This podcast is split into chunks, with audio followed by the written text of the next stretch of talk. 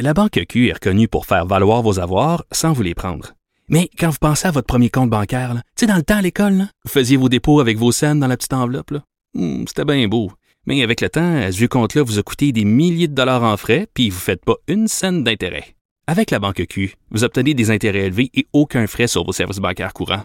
Autrement dit, ça fait pas mal plus de scènes dans votre enveloppe, ça. Banque Q, faites valoir vos avoirs. Visitez banqueq.ca pour en savoir plus. Cube Radio.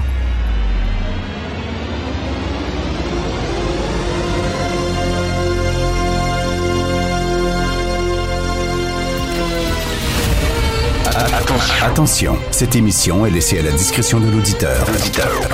Les propos et les opinions tenues lors des deux prochaines heures peuvent choquer. Peuvent choquer. Oreilles sensibles s'abstenir. Richard Martineau. Martino. Un animateur pas comme les autres. Richard Martineau. Cube Radio. Bon jeudi, merci d'écouter Cube Radio. Hey, on peut apprécier un artiste même si on fait pas partie de son public cible, bien sûr. Et écoutez, je vous mentirais de dire que j'écoutais du Michel Louvain, absolument pas. D'ailleurs, même, je le trouvais parfois assez quétaine, mais reste que quand même, quel personnage? Dire, une, une carrière d'une longévité comme ça, ça n'existe plus aujourd'hui. On a des artistes éphémères euh, qui sont euh, très connus pendant deux ans, puis après ça, qui disparaissent. Mais avoir une carrière aussi longue que ça, faut quand même le faire. Bon, il faut se calmer aussi. Là. Au Québec, là, on est très fort. Dès que quelqu'un euh, de connu meurt, là, on part dans les exagérations. J'entendais ce matin là, de- des gens qui disaient il est de la trempe de Maurice Richard. On se calme un peu. Là. Euh, je pense pas qu'il est de cette trempe-là. Là. Mais bon, quand même, euh, une carrière longue comme ça aujourd'hui. Et surtout, le gars, il est mort comme il a vécu, hyper discret. De façon, là, on veut dire, il est mort, poup, on le savait pas, c'est à peine si on savait qu'il était malade, hyper discret. Aujourd'hui, une carrière, ça t'a minute, là. Euh, tu vas faire les journaux à potins, on va sortir des scandales sur ta vie privée, tu vas devoir faire le tour des talk shows pour t'excuser, tu vas demander pardon à mon oncle. Tu sais, c'est ça la carrière artistique aujourd'hui. Et c'était pas comme ça à l'époque. Les journalistes respectaient ta vie privée. Il avait ses secrets, Michel Louvain, il avait ses jardins secrets, et euh, les journalistes n'allaient pas mettre leur nez là-dedans.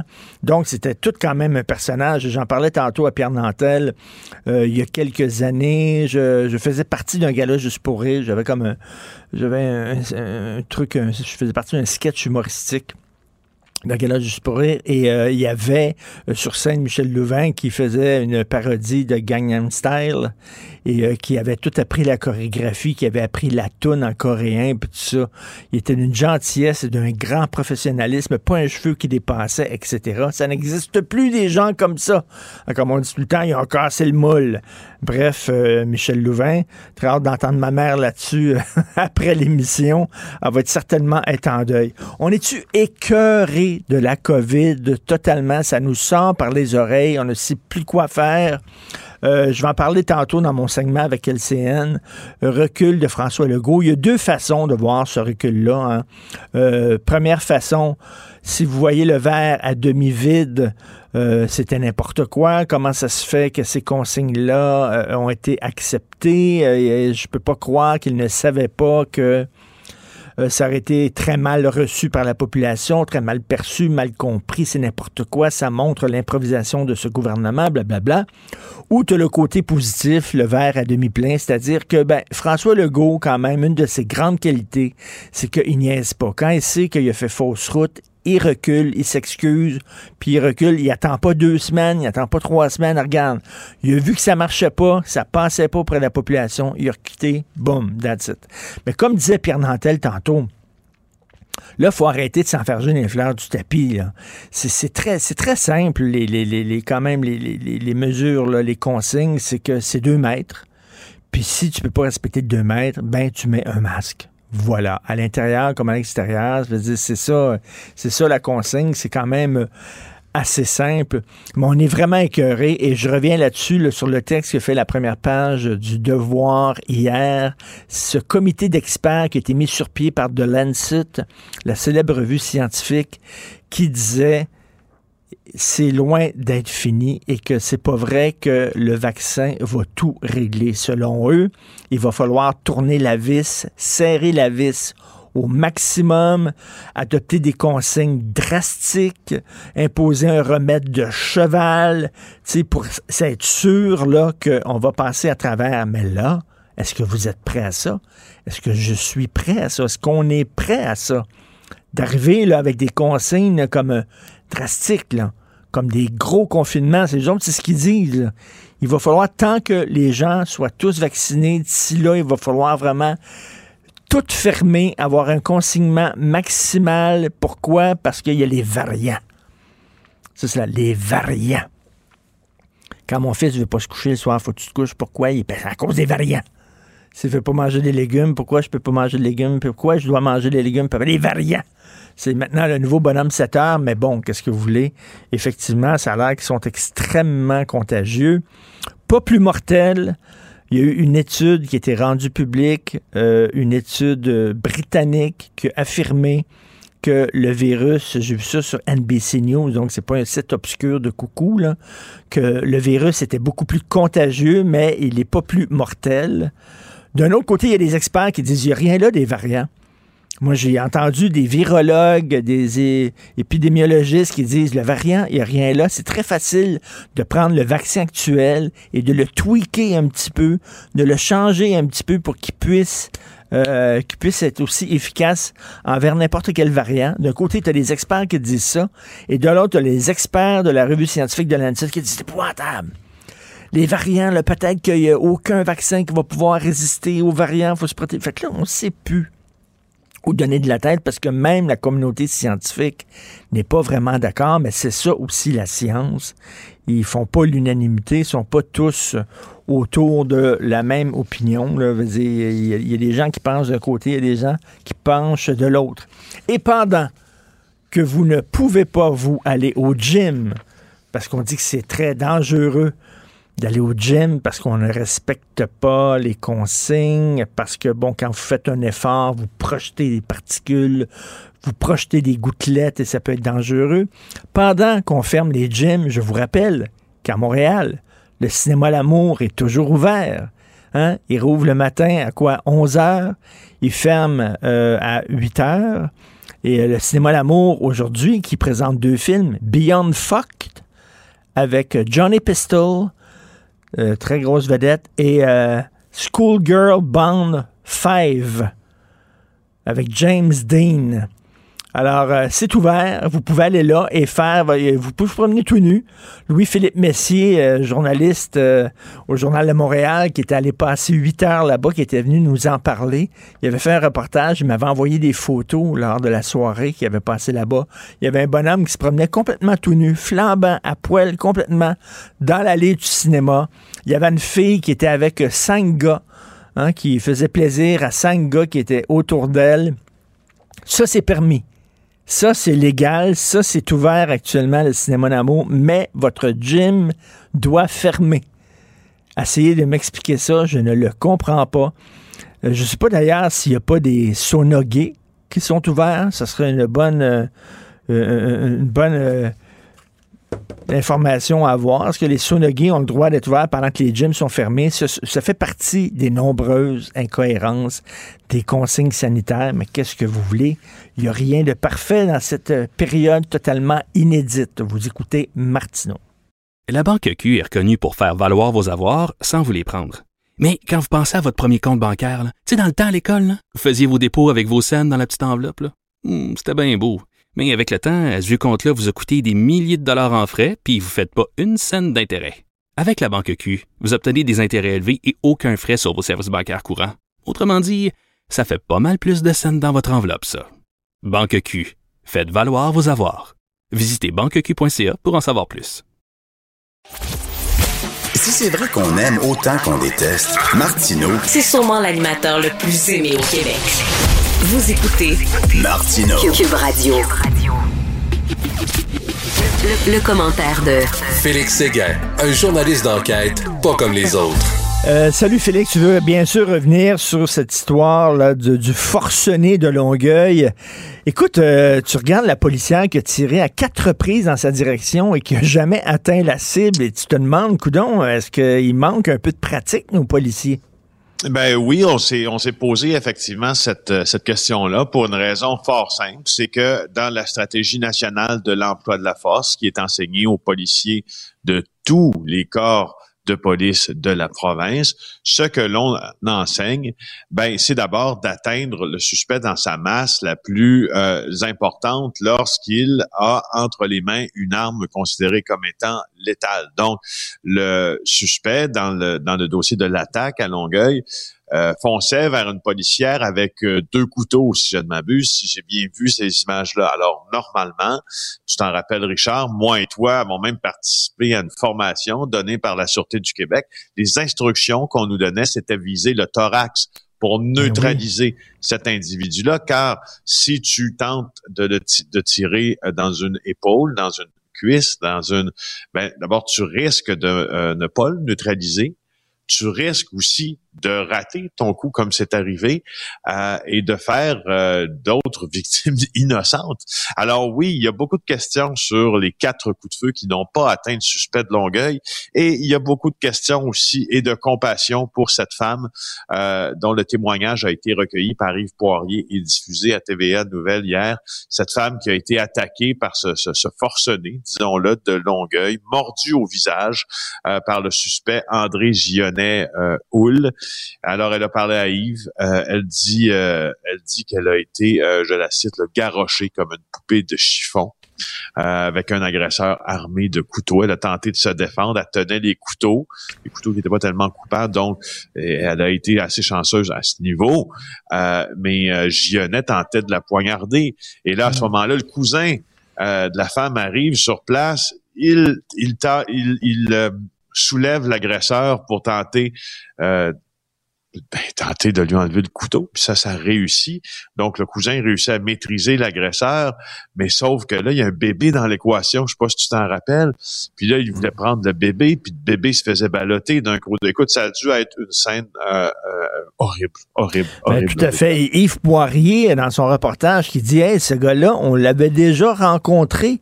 Il faisait un reportage sur la drogue, sur le crack, puis il était tombé dessus, je pense, ici au parc, euh, au parc Émilie Gamelin il était tombé sur ce gars-là qui lui avait avoué de prendre du crack. Donc, ça fait déjà euh, longtemps qu'il y a des problèmes personnels de ce gars-là. Ouais, ça, il y a une longue feuille de route. Euh, André Gionnet, euh, là, il est judiciarisé depuis longtemps. Lorsqu'il a commis l'agression, en tout cas, la femme témoigne qu'il avait pris de l'alcool et des médicaments.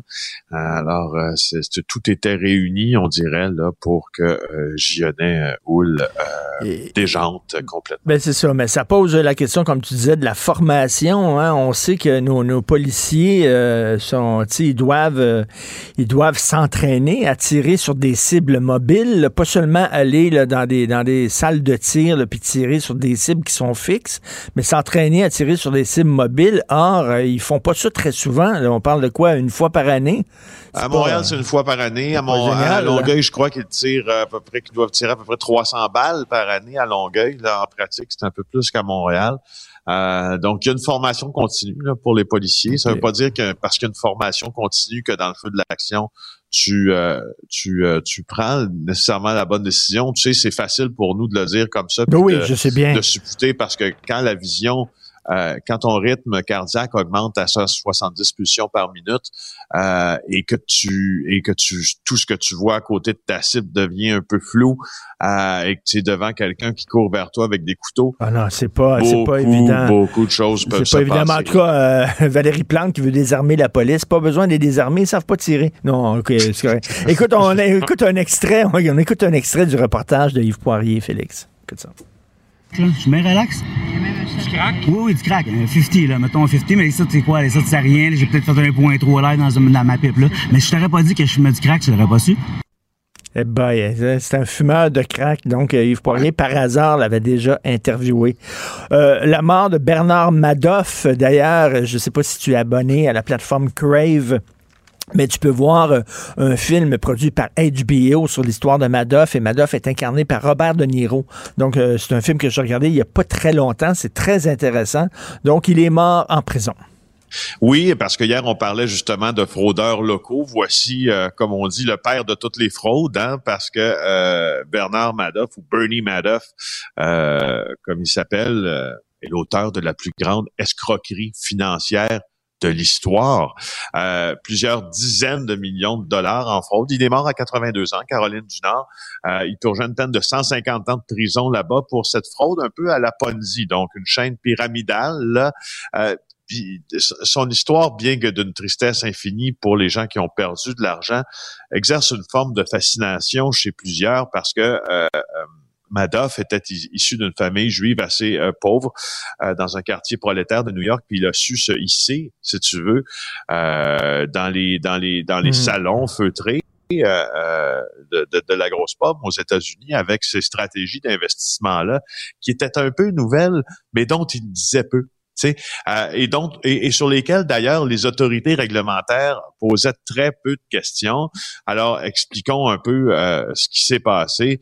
Euh, Madoff a commencé à proposer euh, des investissements avec un rendement très élevé et régulier euh, à plusieurs investisseurs, dont des investisseurs institutionnels, puis des particuliers qui avaient beaucoup d'argent. Là. Il, y a des, il y a des artistes, des vedettes d'Hollywood qui ont été qui ont été fraudés. Alors, on lui a confié finalement des milliards de dollars euh, en gestion, mais comme le stratagème du Ponzi est celui est, pyramidal, tu sais, hein, ce que tu fais, puis je pense que tu le sais très bien, nos auditeurs aussi, mais rappelons-le, c'est que quelqu'un te verse une somme en épargne et toi, hmm. avec la somme qu'il t'a versée en épargne, tu vas payer celui qui t'avait versé une somme précédemment.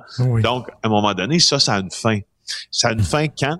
Quand les gens réclament leurs investissements, puis quand les gens ont commencé à les réclamer, leur, l'argent confié à Madoff à la crise financière en 2008. Tout le monde voulait sortir du marché. Ben c'est ça. Là, là, t'es, là, t'es pogné parce que tu peux pas rembourser tout le monde. Ben c'est ça. Alors là, quand tout le monde tête de sortir, euh, le, le, si tu veux la, le, chiffre là, qui était adossé à ce scandale-là, c'était 17 milliards de dollars. Si on considérait les profits que promettait Madoff à ses investisseurs, ça montait à 65 milliards de dollars. Puis, euh, ce, qui, ce, qui est assez, ce qui est assez fascinant là-dedans, c'est que la SEC, la Security and Exchange Commission, donc l'équivalent de l'autorité des marchés financiers ici, n'a jamais rien fait, euh, ne s'est jamais inquiété de ces promesses de rendement-là, puis ces cachotteries sur la manière dont il les obtenait. JP Morgan Chase, même chose, qui a dû verser une amende de 2,6 milliards en 2014 pour euh, pour éviter des poursuites. Alors euh, voilà, Madoff, euh, hmm. Madoff est parti. Tout le temps étonnant quand même de voir des gens intelligents comme ça qui auraient pu faire fortune et devenir très riches de façon légale, mais qui ont décidé euh, soudainement, par appât du gain, euh, de vouloir encore plus d'argent puis de devenir euh, des bandits. première saisie d'héroïne à Sherbrooke. Oui, je voulais juste mentionner cette nouvelle-là qui m'a qui m'a interpellé parce que pour la première fois à Sherbrooke, là, 35 ans après la saisie d'une grosse quantité d'héroïne, euh, on vient là, euh, on vient d'en saisir encore une fois. La police de même Magog a conduit des perquisitions euh, dans une résidence de la place Vimont. Alors, on a saisi une certaine quantité d'héroïne et de crack. on n'a jamais, jamais vu ça depuis des années là-bas. Alors, deux hommes qui ont été arrêtés, c'est signe évidemment que euh, cette épidémie d'opioïdes, bien qu'elle ne touche pas le Québec euh, à la force qu'elle touche euh, la côte ouest du Canada et tous les États-Unis, nous touche quand même d'une certaine façon. Et vas-y, de tes petits souvenirs de Michel Louvain. Écoute, à 10 heures, il y a Mathieu Boccoté qui va nous parler de Michel Louvain. C'est ah assez, hein? surréaliste quand même. Ah, Alors, parle-nous, toi, de Michel Louvain.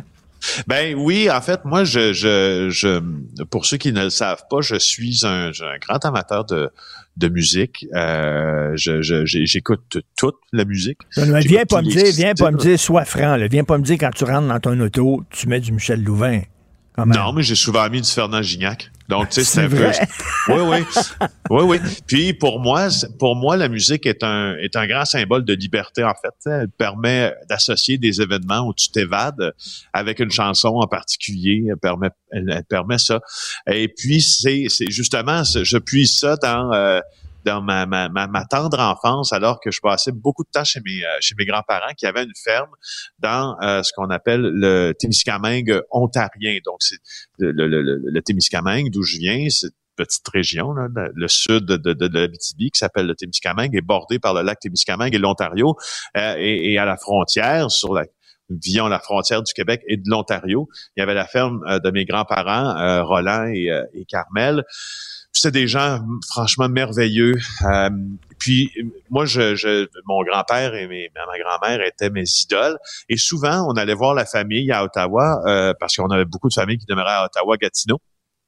Et puis, euh, on partait de la ferme dans le Buick de mon grand-père, rouge vin, qui avait un 8 track plutôt qu'un tape à cassette, comme on dit. Et puis, euh, il mettait du, il mettait ah, des, euh, des, albums de Michel Louvain. Puis, on s'en allait comme sur un, un, road trip avec mon grand-père qui disait essentiellement pas un mot. Euh, puis moi qui ne disais essentiellement pas un mot non plus. Mais on écoutait ces musiques-là, tu sais, c'est un trajet de cinq heures. Oh oui, il y avait tout le temps des tunes avec des prénoms de filles. Hein. Il a fait Louise, il a fait Manon. et il a fait, Manon. Et il a fait Sylvie, tiens, un petit, un petit bout de Sylvie.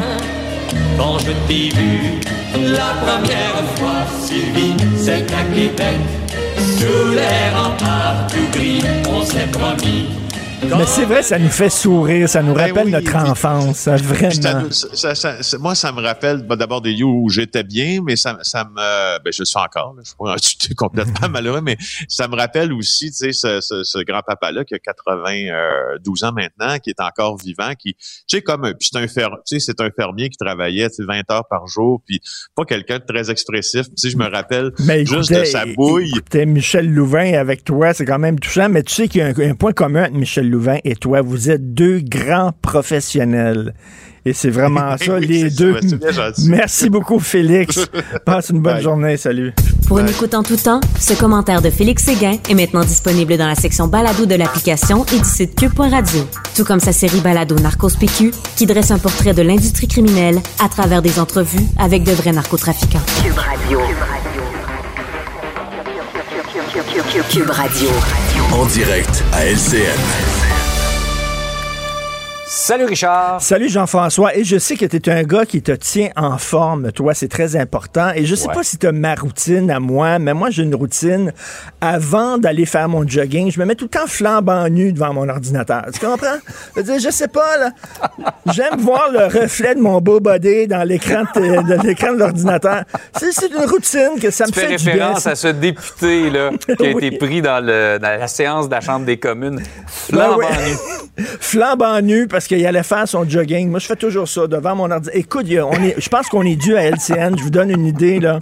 Une émission spéciale d'une heure sur les meilleurs moments du télétravail. Vraiment, ah, on a eu droit à tout. Les enfants, la ah, bonne, la femme de ménage, les chicanes et surtout, euh, ah. pour vous, les lecteurs de nouvelles, les entrevues avec des invités avec les que vous voyez le fond des narines parce que la caméra de leur ordinateur est comme trop basse, là. Je pense que tu n'as jamais vu autant les narines de tes invités au fil des ans, là que ça. Vraiment. Absolument. C'est assez particulier. Et, on a souvent dit, euh, Richard, que des fois, il y avait un problème lors des séances virtuelles de la Chambre des communes, un problème de tenue. Ben lui, c'est plus un problème de tout nu. oui, tout à fait. Alors, maintenant, sur un autre sujet, Monsieur Legault, euh, on a déjà vu plus gracieux comme, comme façon de rajuster le tir, mais quand même, au moins, ils se sont amendés. Euh, on a changé ces, ces, ces, ces directives qui étaient vraiment vraiment pas clair sur le port du masque à ben, l'extérieur. Toi-même, tu, tu, riais de ça hier matin. oui, tout à fait. Mais euh, comme tu dis, une des grandes qualités de François Legault, c'est que quand il sait qu'il s'est trompé, euh, il n'y a, pas, a pas de honte. Là. Il dit, OK, on s'est trompé, on recule. Il attend pas deux semaines, il attend pas trois jours. Tout de suite, ils ont dit, bon, OK, on va réajuster le tir. Mais tu vois qu'il y a de la difficulté dans la communication. Monsieur Arruda, va falloir qu'il explique davantage. Écoute, ça fait un an qu'on trempe là-dedans, Jean-François. On n'est pas devenus des experts, je dirais pas ça, mais tu sais, on commence à comprendre les, termes utilisés, on peut lire des graphiques, on peut lire des courbes, tu sais. On n'est pas des imbéciles. Je pense que M. Arruda devra prendre davantage de temps de nous expliquer avec des graphiques et tout ça pourquoi les, tenants, les aboutissants de ces décisions, on est capable de comprendre. Euh, moi, j'ai trois enfants. Et euh, tu sais, quand je disais, il faut que tu fasses ça, pourquoi? Parce que, non. Il me demandait, tu sais, mes enfants me demandaient, explique-moi, papa. Je suis pas niaiseux, explique-moi. Parce que ça ne, ça, tu sais, bon, je pense que maintenant, on est rendu là, qu'on nous explique davantage. Et puis, bien sûr, il y a cette idée là, de Pascal Bérubé que j'appuie, libérer Horatio, là, donc euh, de, de, de faire un peu, de, de séparer un peu le politique de la santé publique. C'est quand même assez particulier de voir le, le directeur de la santé publique à côté du, euh, du premier ministre et les deux parlant d'une seule voix. Je pense qu'on aimerait ça avoir l'opinion de M. Arruda et après ça, l'opinion de M. Legault et ça serait clair qu'il y a la santé publique et la politique.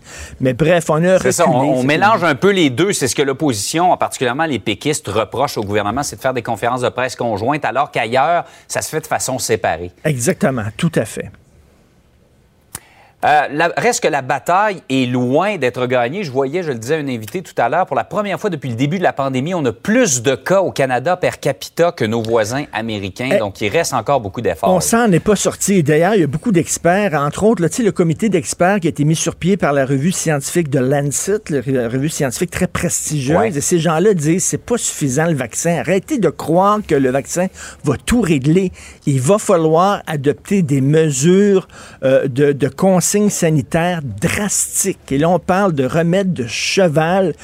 Est-ce qu'on est prêt pour ça? Est-ce que tu es prêt pour ça, Jean-François? Est-ce que je suis prêt pour ça, de revenir? Là? Eux autres disent qu'il faut serrer la vis au maximum en attendant euh, d'atteindre une certaine immunité collective en plein printemps, en plein beau temps, c'est pas évident. Est-ce qu'il faut fermer les frontières de l'Ontario? La question se pose.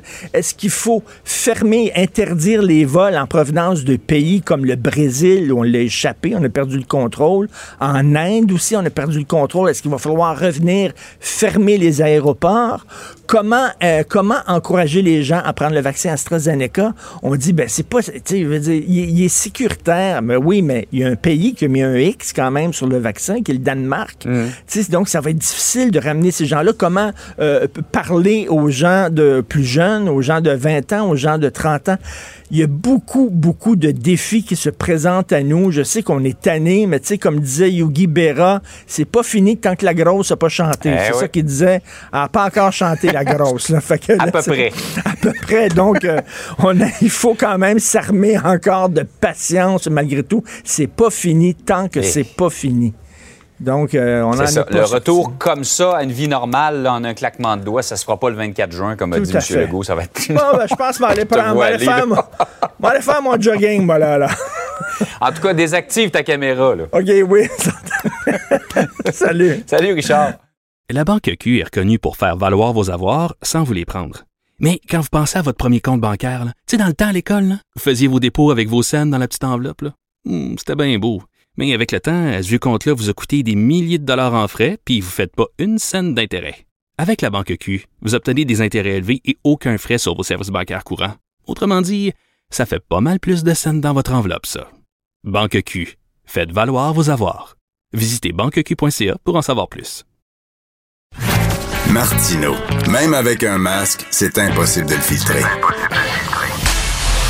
Vous écoutez Martino Cube Radio. Ah, Monsieur Jean-Nicolas Carrier est psychologue en milieu scolaire. Il doit avoir beaucoup de jobs ces temps-ci et il publie un texte dans la section Faites la différence du site Internet de, du Journal de Montréal, Journal de Québec, euh, sur la règle des 5 C et le respect des mesures sanitaires. Bonjour, Monsieur Carrier. Bonjour, M. Martineau. Alors, vous êtes psychologue en milieu scolaire. J'imagine que les enfants sont très anxieux. Je peux vous le dire, moi, à la maison, j'en ai un de 13 ans et je le sens très anxieux, très angoissé. Il faut dire que, bon, il y a deux parents journalistes. On parle peut-être un peu trop de la COVID devant lui. On essaie de faire attention, de le protéger. Mais les enfants sont anxieux, M. Carrier. Euh, oui, moi, de, ce que je vois, je peux pas dire pour euh, je, peux, pas dire pour l'ensemble de, la population, mais moi, de ce que je vois, oui, je vois une augmentation des, des demandes et je peux vous dire que oui, effectivement, dans, dans le milieu scolaire, on ne chôme pas les intervenants, et autant les enseignants, les professionnels que le personnel de soutien, on ne chôme vraiment pas. Ben non, absolument pas. Les 5 C, vous parlez de la règle des 5 C, c'est quoi? Ben, les 5 C, c'est euh, un, ensemble de principes. Hein. C'est une dans le fond, c'est une règle pour faire des bonnes règles. Donc, ça prend la règle des 5 C. Si on fait une règle, ça prend 5 C.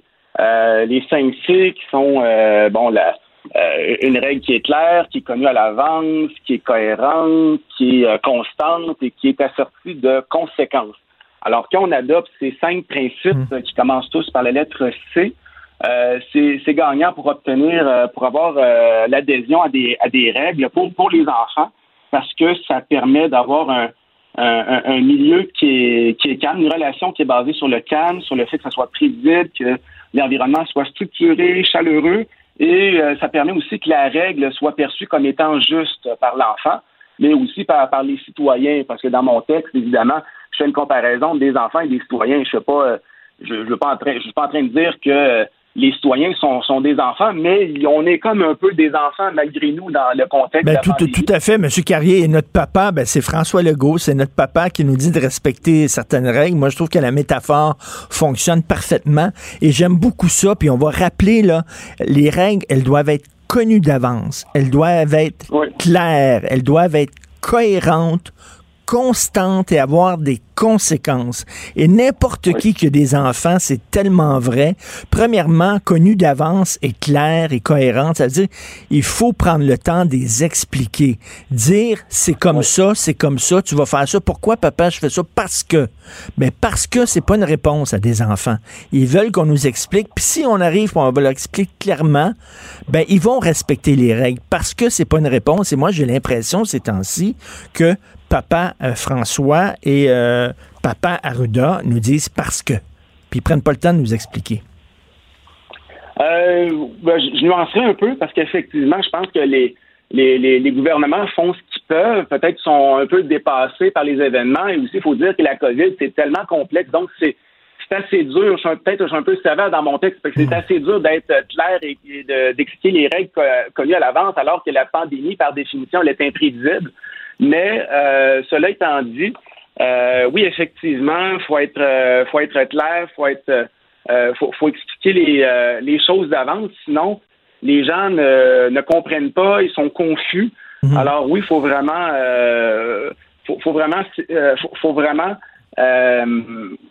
expliquer clairement les choses. Et je prends par exemple dans la conférence de presse, je pense qu'il y a deux jours, le journaliste qui demande euh, Monsieur Legault, est-ce que vous allez dire dans un, euh, est-ce que vous allez donner dans un communiqué de presse le, restant des règles?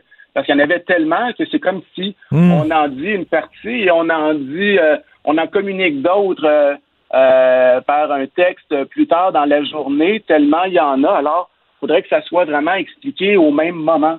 et effectivement, justifié, justifié scientifiquement, évidemment, moi j'ai j'ai pas la compétence en, en épidémiologie pour juste pour euh, pour me positionner, pour dire euh, oui, c'est bon, non, c'est non, c'est pas bon, mais en tant que citoyen, on hmm. voit bien qu'il y a des incohérences, qu'il y a des études d'une étude à l'autre, ça se ça dit pas toujours la même chose. Donc, je pense qu'il faut nous prendre un peu plus pour, pour des adultes et non comme des enfants en disant voici, c'est ça, c'est la vérité. Hmm. Alors que nous, en tant que citoyens, on, on le voit bien que euh, dans, dans une telle revue, ils disent telle, telle chose, dans dans, telle autre revue, ils disent telle autre chose et que les, les, bases scientifiques ne sont pas établies pour certaines des mesures, euh, plus particulièrement les dernières mesures, le couvre-feu, euh, être à l'extérieur, euh, même si on n'est pas des spécialistes, on, je pense que plusieurs personnes se rendent compte que ou ont, eu la, connaissance à l'effet que c'est dans les, les, les, parcs à l'extérieur, c'est pas là que le, le, plus clair de la transmission se fait alors que dans les milieux de travail, dans les écoles, c'est là qu'il y, en a, davantage. Ben, e, exactement. Le,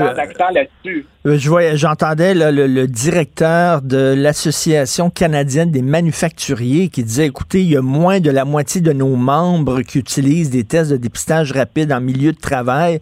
Là, on parle d'entrepôts, on parle d'usines, d'usines de textiles, vous le savez, où les, les, travailleurs sont les uns à côté des autres. Bon, là, on n'utilise pas les tests de dépistage rapide alors qu'ils sont disponibles. Euh, on n'installe pas des ventilateurs dans les écoles alors que les gens le réclament mais d'un autre côté, on embête les gens dans des parcs où il me semble que c'est moins dangereux. Donc, on regarde ça et on dit qu'il y a une incohérence là-dedans.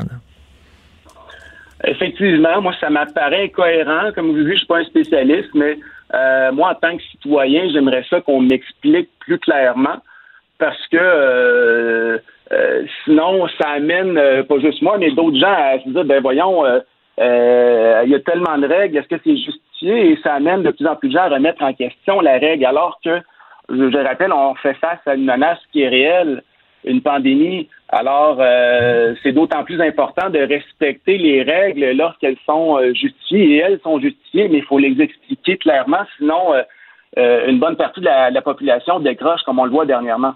Oui, je disais tantôt en, ouverture d'émission que ben, je peux pas aller à mon gym préféré, même si c'était très, très sécuritaire et les, les consignes étaient vraiment respectées à la lettre. Mais je pourrais aller au cinéma L'Amour sur le boulevard Saint-Laurent où il y a des gangbangs, là, où tout le monde est tout nu dans le cinéma, puis ça, c'est permis, puis c'est légal. Ça, c'est une, une preuve d'incohérence totale. Il faut qu'il y ait des conséquences aussi. Ça, les enfants le savent fort bien.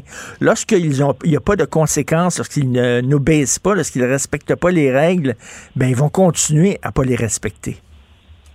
Oui, euh, dans, le cas de la conséquence, le but n'est pas, euh, autant avec les enfants que je crois avec le, gouvernement dans la situation qui, qui, nous concerne, le but n'est pas tant d'amener l'enfant à obéir ou à être docile, comme euh, l'avait dit Geneviève Guilbeault précédemment, mais plutôt à ce que l'enfant ou l'adulte citoyen puisse collaborer de bonne foi dans son libre arbitre.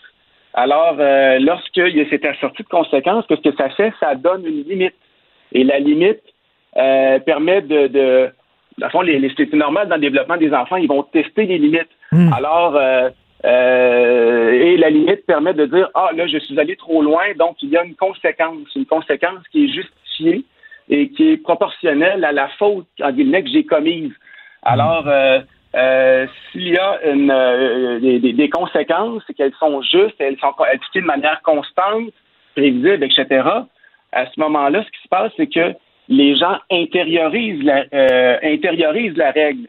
Et c'est en intériorisant la règle qu'on peut qu'on a le plus de chance parce qu'on ne pourra pas avoir un État, c'est pas ça qu'on souhaite, avoir un État totalitaire ou policier où il y aurait un surveillant pour chaque personne et euh, chaque surveillant dirait fais pas ci, fais pas ça. Non, on a besoin de l'adhésion de la population, puis c'est pour ça que c'est tellement crucial que le gouvernement fasse mieux les choses.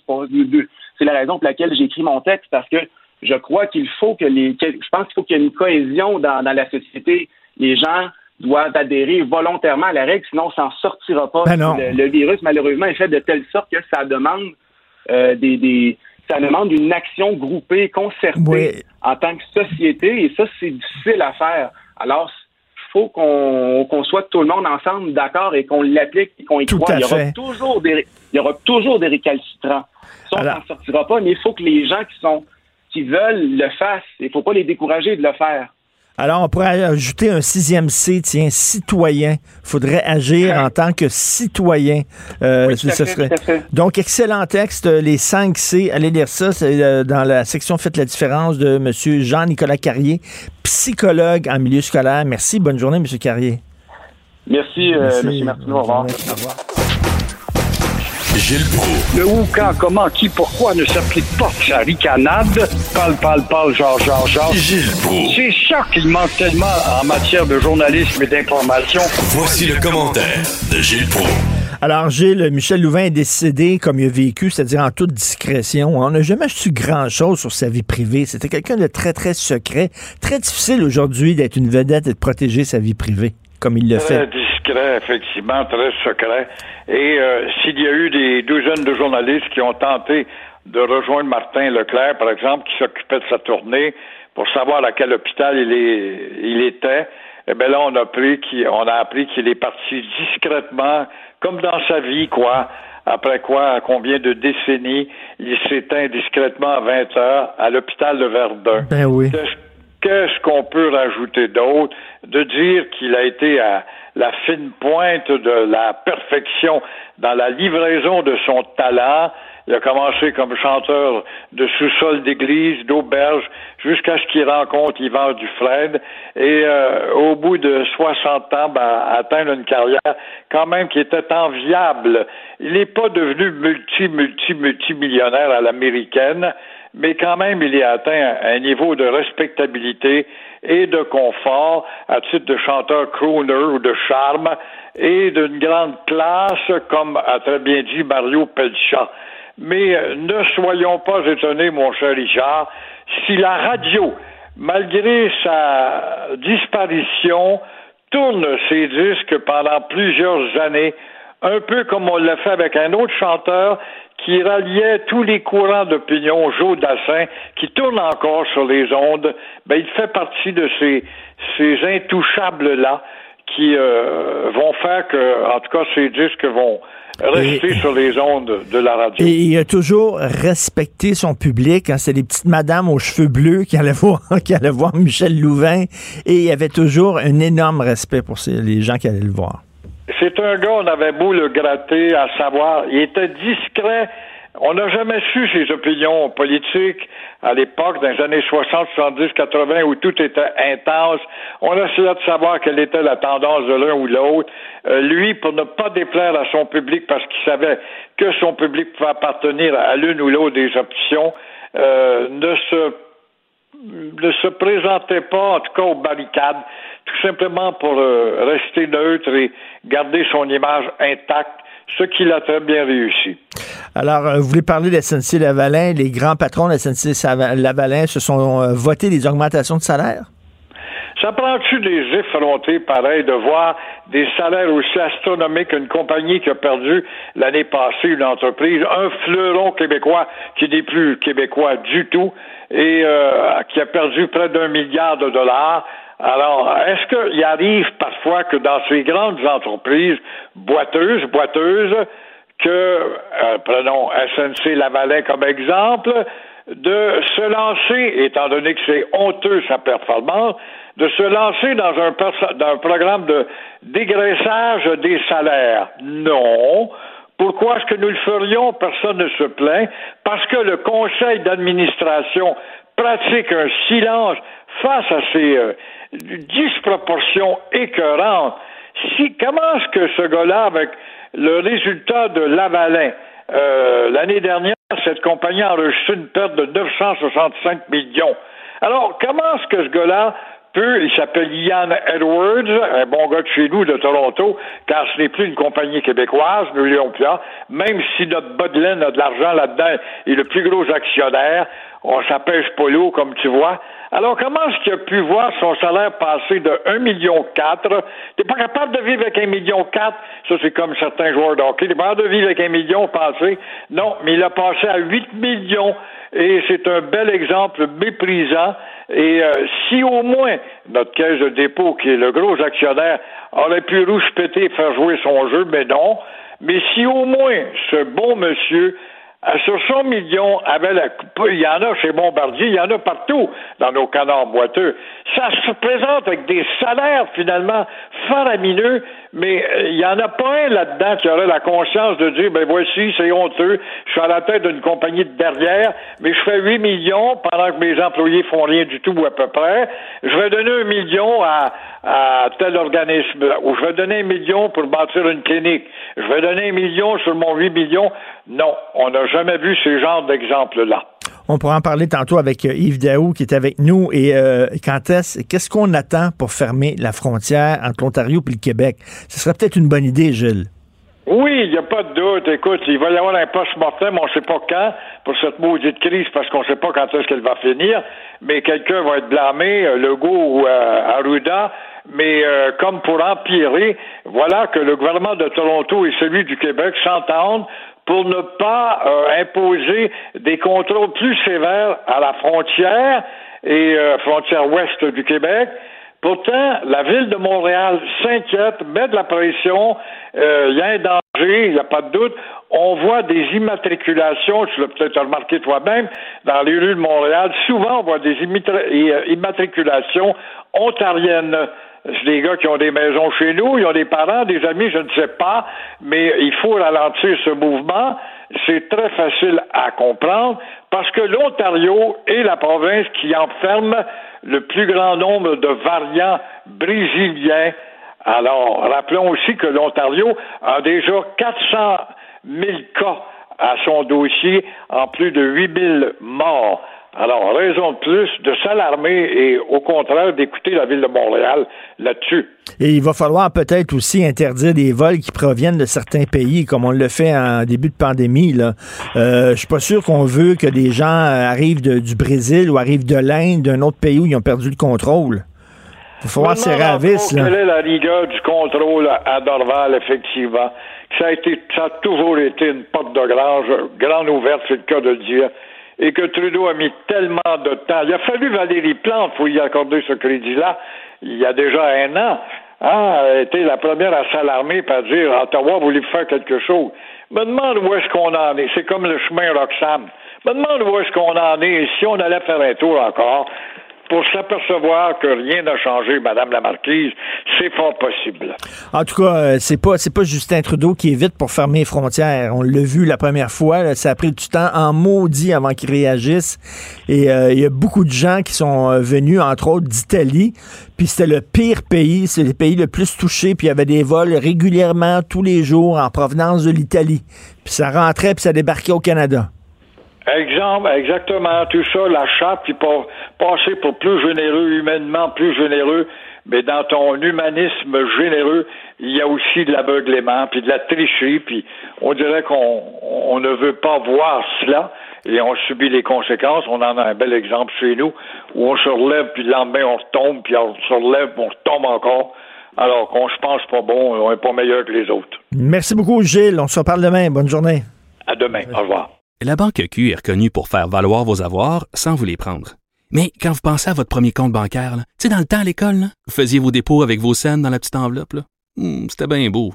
Mais avec le temps, ce vieux compte-là vous a coûté des milliers de dollars en frais, puis vous ne faites pas une scène d'intérêt. Avec la Banque Q, vous obtenez des intérêts élevés et aucun frais sur vos services bancaires courants. Autrement dit, ça fait pas mal plus de scènes dans votre enveloppe, ça. Banque Q, faites valoir vos avoirs. Visitez banqueq.ca pour en savoir plus. Martineau, il n'y a pas le temps pour la controverse. Il a jamais coulé l'eau sous les ponts. C'est lui qui la verse. Vous écoutez Martineau. Cube, Radio. Alors, Khaled Samedi est un influenceur et il a parti une pétition pour la levée du couvre-feu. Il est avec nous. Bonjour, Khaled Samedi. Bonjour, Monsieur Martineau. Comment ça va? Très bien, très bien. Euh, lever du couvre-feu, ça veut dire retourner au couvre-feu de 9h30 ou pas de couvre-feu pantoute? Ben, en fait, juste pas de couvre-feu pantoute. Tu euh, couvre-feu à 9h30, couvre-feu à 8h, oui, il y a une différence entre les deux. Mais, tu sais, j'ai pas envie de me battre pour un couvre-feu à 9h30, j'aimerais juste me battre juste pour pas de couvre-feu. pas de couvre-feu, ouais, mais le virus existe quand même. Le virus est là, en fait, vous le savez, là. Oui, non, non, ça je le sais, je nie pas le fait qu'il n'y a pas de virus, qu'on n'est pas en pandémie. Ça, je, je suis sur Terre, c'est sûr qu'il y a une pandémie, c'est sûr qu'il y, a un virus en ce moment. Mais est-ce que le virus, il vient seulement après 8 heures? Là est la question. Ben, en fait, vous le savez, c'est que le gouvernement veut euh, limiter euh, les déplacements, c'est-à-dire que les gens aient souper les, uns chez les autres. Fait qu'on se dit, bon, on va mettre ça à 8 heures, comme ça, à 7h30, les gens doivent rentrer chez eux. Mais entre vous et moi, Khaled, si quelqu'un veut vraiment aller souper chez un de ses amis, il va y aller à 7 heures puis il va coucher là, non? Exactement, c'est ça qui va se passer. Puis, euh, pas te mentir, M. Martineau, moi j'entends beaucoup de, mes entourages qui vont justement dormir chez les gens parce qu'après 8 heures, ils ont peur d'avoir une contravention.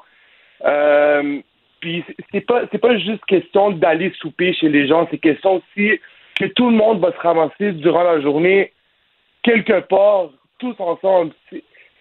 Surtout que maintenant il fait beau, le, soleil se couche plus tard.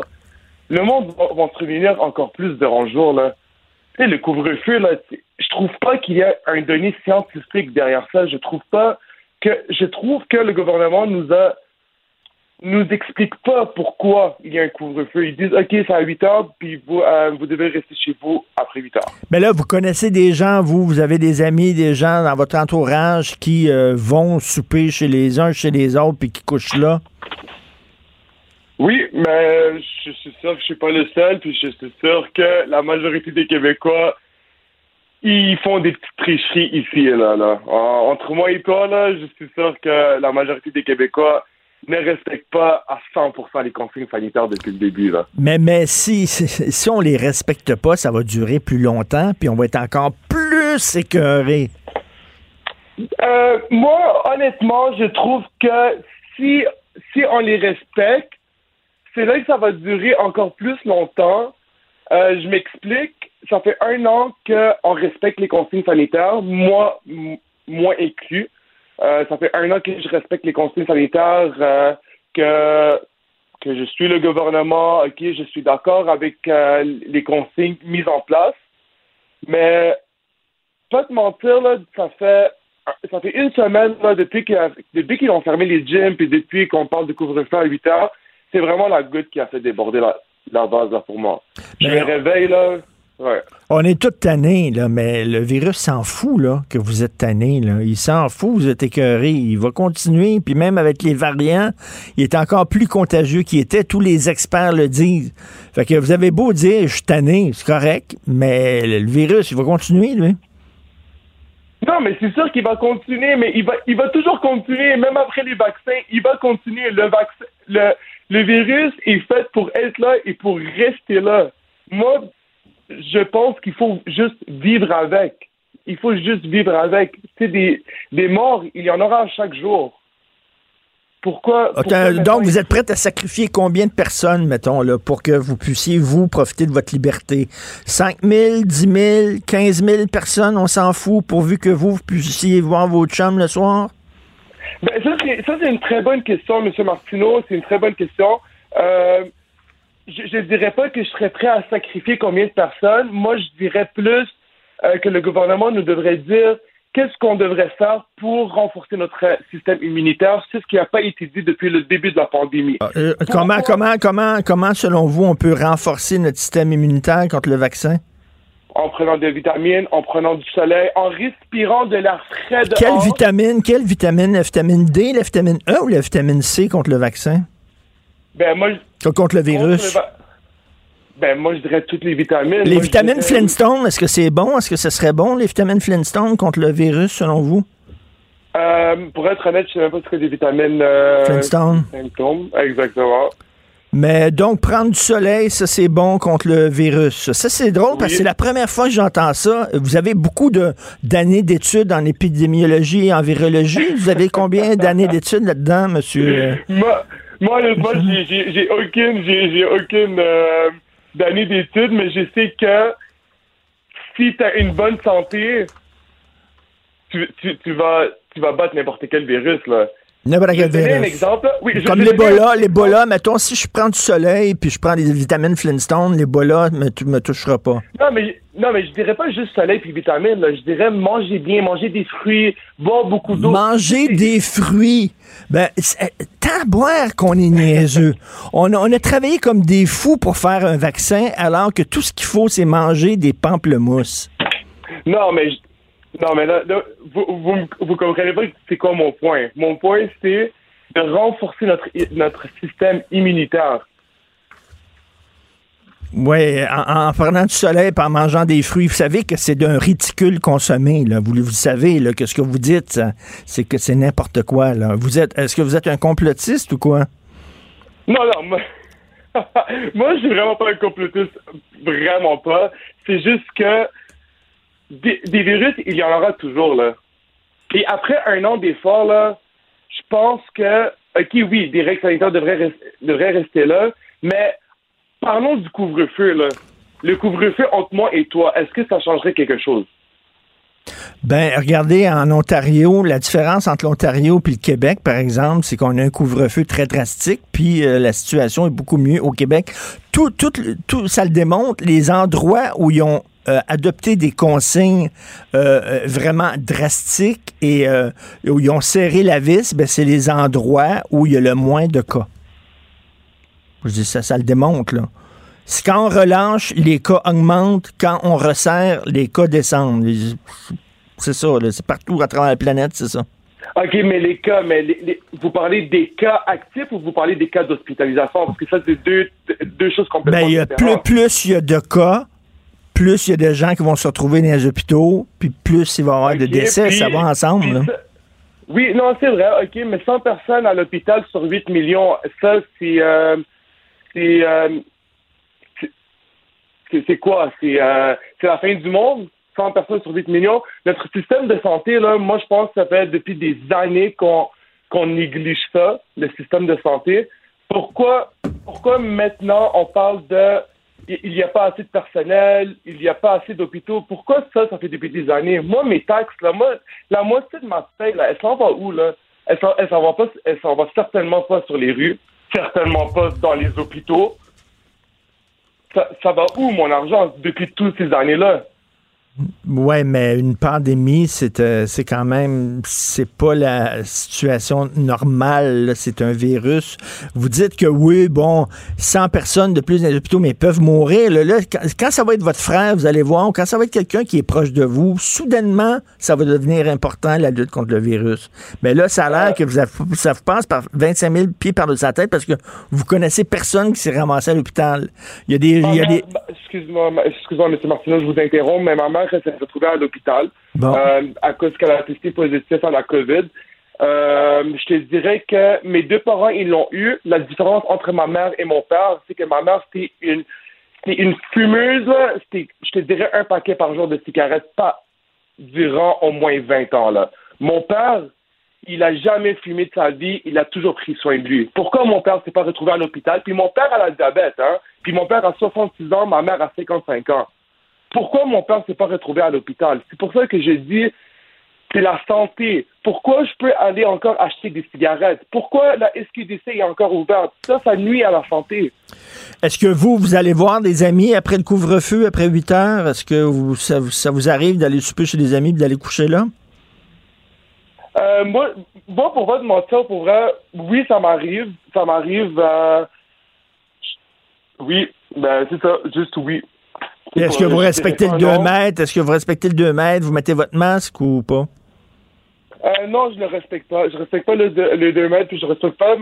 J'ai une bulle, j'ai une bulle de COVID. C'est des gens que je vois euh, depuis longtemps. Je, je vois pas des nouveaux gens, là. C'est des gens que je vois depuis longtemps. Non, non, mais ces Euh, gens-là voient d'autres gens, puis ces gens-là voient d'autres gens. La bulle, c'est les gens avec qui on demeure. C'est ça une bulle, parce que aller voir des amis avec qui vous demeurez pas, c'est pas une bulle, parce que ces gens-là, après ça, vont voir d'autres amis, puis d'autres amis, c'est comme ça que ça circule.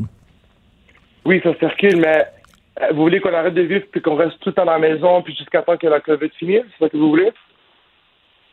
Ben, est-ce qu'on a vraiment le choix, là? Je dire, On est mieux de se Ben serrer la ceinture. On a, on a le choix. Ben, en tout cas, ouais, prendre du soleil et manger des fruits. Tabarnouche, je savais pas que c'était si simple que ça, maudit. non, mais ok, ima- imaginez pas prendre de soleil, pas pantoute, puis pas manger des, des, euh, de la nourriture saine. Imaginez ça. C'est sûr que tu vas attraper n'importe quel virus. Là. Va manger du, McDo, euh, du McDonald's à chaque jour. C'est sûr que tu vas- ton système immunitaire va être à zéro. Mais, Alors- mais- mais- Alors, euh, j'ai un ami, moi, qui l'a attrapé, qui était très malade, et ce gars-là, il fait des arts martiaux mix, OK, là, il est en super forme, et il l'a attrapé, et il a, fallu, il a failli passer, donc euh, je pense que c'est un peu plus compliqué que ça. Ben, merci beaucoup, Monsieur Khaled de Samedi, ça nous a permis de comprendre euh, comment pensent certaines personnes, donc influenceurs, instigateurs, une pétition pour lever la levée du couvre-feu. Bonne journée. Merci, à vous aussi. Au revoir. merci, au revoir. Martino. Restez connectés. Tout ce que vous avez manqué est disponible en balado sur l'application ou en ligne au cube.radio. La chronique argent. Une vision des finances pas comme les autres. C'est le plus grand des voleurs. Oui, mais c'est un gentleman. Il s'empare de vos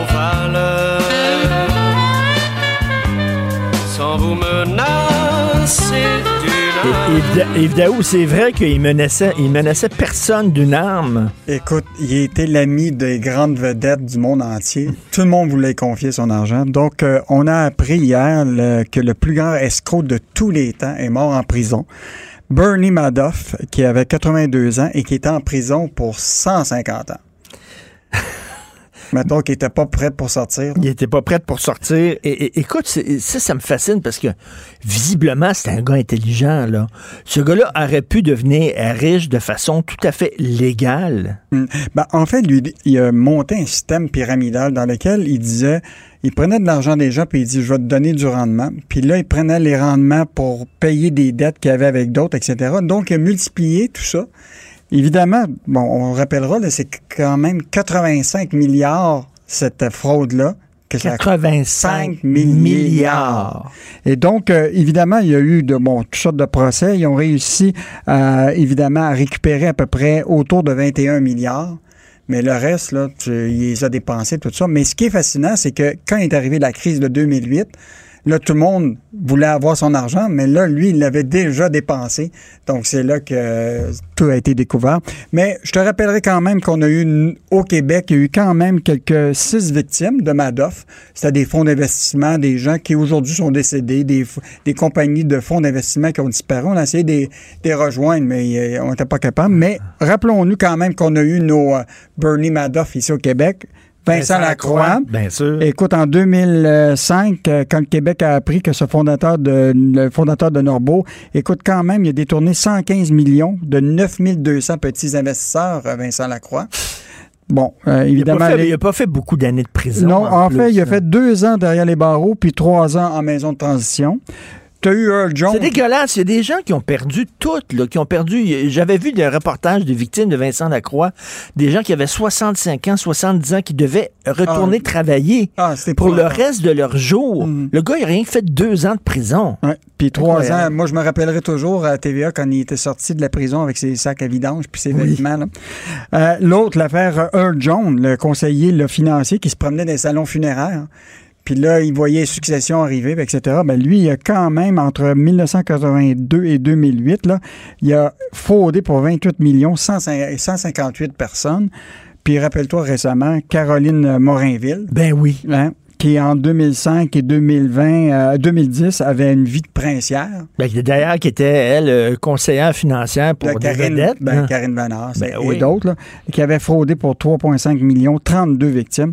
Donc, euh, évidemment, on ne semble pas être à l'abri, mais comme... Mais, un- mais- mais Yves, on, on se protège comment de, de- de ces gens-là? Comment on peut s'assurer que notre euh, conseiller financier est quelqu'un de Ben, confiance? ben, je pense que là, on- maintenant, on a des organismes au Québec qui s'appellent euh, l'Autorité des marchés financiers, l'AMF. Tu as aussi la Chambre de sécurité financière. Tous ces gens-là sont un peu euh, réglementés, là, les planificateurs. Ça fait qu'avant de donner, si quelqu'un vient te voir et dit Hey, écoute, là, je vais te faire du rendement de 150% pose-toi la question, parce qu'il n'y a personne qui peut t'offrir du 150 Ben ouais. Puis avant, vérifie s'il est inscrit à l'AMF, euh, fais tes recherches, euh, puis euh, évite les rendements euh, Ben oui. qui, sont, euh, qui sont impossibles. Alors, donc, euh, décédé en prison. Euh, alors, conflit d'intérêt pour le grand patron d'investissement Québec, point d'interrogation. Bon, et tu sais, quand on dit l'expression jamais 203, là, c'est plutôt jamais 1 sans 2, parce que dans le fond, tu as le ministre Fitzgibbon qui fait l'objet de quatre enquêtes de, de, de, de, conflits d'intérêt. Hey, et là, quatre, quatre, c'est pas rien, Non, non, non. Et là, tu as évidemment euh, le, président euh, l'Investissement Québec, qui est quand même euh, le bras droit de Pierre Fitzgibbon. là. Donc, hier, euh, Vincent Marissal de, Québec solidaire a sorti des documents comme quoi Guy Leblanc détenait 60 000 actions et des options de 25 000 actions d'une compagnie publique qui s'appelle Marché Good Food, au moment où Investissement Québec, lui, a été nommé à Investissement Québec à ce moment-là. Et là, il a confirmé hier euh, qu'il a vraiment euh, placé cet argent, ces actions-là dans une fiducie sans droit de regard, donc euh, pour laquelle il n'est pas au courant. OK, c'est-à-dire qu'il a, il a le droit de posséder des actions, mais il faut, qu'il mette une distance. Mais on s'entend-tu pour dire que le mur de Chine, là, il, y a peut-être des trous. C'est comme le fromage suisse, il doit y avoir des Ben petits trous, oui. tu dois entendre des informations. Là. Aux États-Unis, là, les grands dirigeants de- de- du gouvernement américain, celui qui est responsable là, justement de- d'industrie, lui, il a tout vendu ses actions avant d'aller en poste. Tu vends tout, mais évidemment, tu n'as pas de question sur euh, t'avais- t'avais-tu cette action-là? C'était-tu ta En même temps, en même temps, Yves, je me fais, je me fais l'avocat du diable. Il y a des gens qui vont dire comment on va pouvoir attirer des gens intéressants si on leur demande ce sacrifice-là, là, de tout vendre leurs actions, puis tout ça? Ces gens-là, ils feront pas le saut en politique. là. Ben, la réalité, c'est que malheureusement, il y a ce code d'éthique-là qui fait en sorte que quand tu t'en vas en politique, c'est souvent pour des valeurs publiques. Mhm. Tu t'en vas pour, là pour euh, être euh, garant de l'argent public.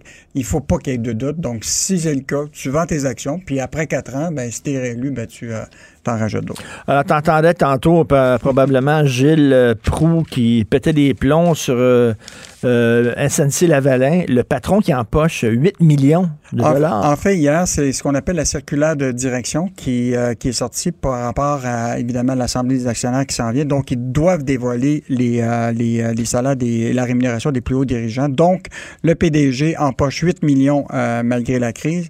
Une rémunération totale de 23 millions pour les six têtes dirigeantes de la firme. Et pourtant, si tu regardes l'exercice financier de 2020, SNC-Lavalin a enregistré une perte de 965 millions, comparativement à un bénéfice de 328 millions en 2019. Et je te rappellerai quand même qu'on est le plus grand actionnaire de, avec la caisse de dépôt de SNC-Lavalin. Euh, c'est une entreprise dont la moitié des dirigeants maintenant ne sont plus au siège social, habitent plus le Québec.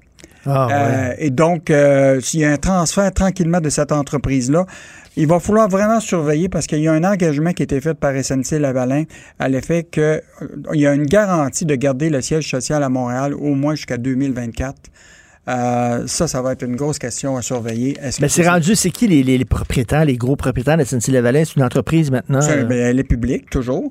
L'idée, c'est que la Caisse de dépôt est un, grand, un des grands actionnaires. Sauf qu'ils ont fait une grande acquisition à Londres qui s'appelle Atkins, qui est, un, qui est un grand bureau d'ingénierie et qui représente presque le deux tiers Ah, des oui. employés de... On a 5000 employés au siège social ici, à Montréal. T'en as 30 quelques mille à Londres. Donc... euh, Et mais- quand tu regardes ça, le Bombardier, SNC-Lavalin, puis ça, c'était des géants, là. On se pétait les bretelles d'avoir ça. On était fiers de ces entreprises-là. Là, le problème, c'est qu'on avait des fleurons du. Qui, on en a encore des bons, là. Quand même, Métro, Québécois et, et- et d'autres, là. Mais tu sais, on a perdu le cirque. On a perdu le chinois, cirque. on a perdu... Puis dans certaines compagnies, ben c'est devenu des canards boiteux. Puis dans d'autres cas, ben c'est des entreprises qu'on appelle des sièges sociaux à façade. C'est-à-dire, euh, tous les dirigeants sont pas là. Ben, c'est Ils ça. sont tout ailleurs à Toronto. Puis on sait ce que ça donne dans le, con- dans le concret. Merci beaucoup, Yves Daou. Merci. Plaisir. Bonne Au revoir. journée. La Banque Q est reconnue pour faire valoir vos avoirs sans vous les prendre. Mais quand vous pensez à votre premier compte bancaire, tu sais, dans le temps à l'école, vous faisiez vos dépôts avec vos scènes dans la petite enveloppe. Hmm, C'était bien beau. Mais avec le temps, ce vieux compte-là vous a coûté des milliers de dollars en frais, puis vous ne faites pas une scène d'intérêt. Avec la Banque Q, vous obtenez des intérêts élevés et aucun frais sur vos services bancaires courants. Autrement dit, ça fait pas mal plus de scènes dans votre enveloppe, ça. Banque Q. Faites valoir vos avoirs. Visitez banqueq.ca pour en savoir plus. Martino, souvent imité, mais jamais égalé. Vous écoutez Martino. Cube, Cube Radio. Alors, c'est l'heure de parler avec Yasmine Abdel-Fadel. Bonjour, Yasmine. Bonjour Richard. Écoute, euh, tantôt, je sais pas si tu étais à l'écoute, mais je vais te résumer ça. Je discutais avec un influenceur, OK? Moi, euh, bon, je, je suis pas les influenceurs, j'ai pas cet âge-là. C'est des gens qui parlent surtout aux jeunes. Mais lui s'appelle Khaled Samadi et euh, il est parti une, péti- une pétition contre le couvre-feu. Et là, il me disait, dans la discussion, il me disait que, voyons on exagère avec le virus, puis il s'agit de prendre du soleil, de manger des fruits, de prendre des vitamines, puis on est protégé contre le virus, puis tout ça. Bon, toutes sortes de sottises et de ça. Et là, je me dis, lui, quand même, c'est un influenceur, je le connais pas, mais il doit être suivi par plein de gens. Et c'est souvent des jeunes ben, qui écoutent pas la télévision, qui lisent pas les journaux. Leur information, ils les prennent où? Ben, ils les prennent sur Internet, en, en écoutant, par exemple, des influenceurs. Et tu dis, lui, c'est le message qu'il donne à ces jeunes-là. Là. Euh, Foutez-vous du couvre-feu. Lui dit qu'il va régulièrement coucher chez des amis. Il respecte pas le masque. Il respecte pas le 2 mètres. Il suffit de manger des bananes puis de prendre du soleil puis t'es protégé. Et là, tu dis, t'as à boire. Mais il y a plein de jeunes qui pensent comme ça, là. Hey, heureusement que ce gars-là, c'est pas le directeur de la santé publique du Québec. Mais euh, non, non, ça ça, ça pas d'allure. Là, tu sais, euh, le monde qui ont le, le privilège de parler, que ce soit aux jeunes ou aux plus vieux, là, ils devraient avoir euh, une responsabilité supplémentaire de protéger le monde. Là. Tu sais, tu peux pas tu peux pas dire n'importe quoi comme ça. Puis, euh, ben c'est sûr que ça, ça alimente beaucoup. Euh, euh, les reculs du gouvernement là, ils, ils donnent beaucoup de gaz finalement à ce genre de personnes là qui disent, ben regarde, même eux, euh, ils reculent, puis on va être capable de les faire reculer. C'est sûr que ça marche pas. Hier, euh, la sortie de François Legault là, qui nous dit, euh, qui fait une contrition, un acte de contrition à demi-mot sur sa page Facebook, ben c'est ça. Ça alimente ce genre de personnages qui, eux, ils ont une audience. Mais pour, pour revenir à François Legault, moi j'ai un problème. Je sais pas si tu l'as remarqué là, mais hey, on s'adresse maintenant à la population à travers Facebook.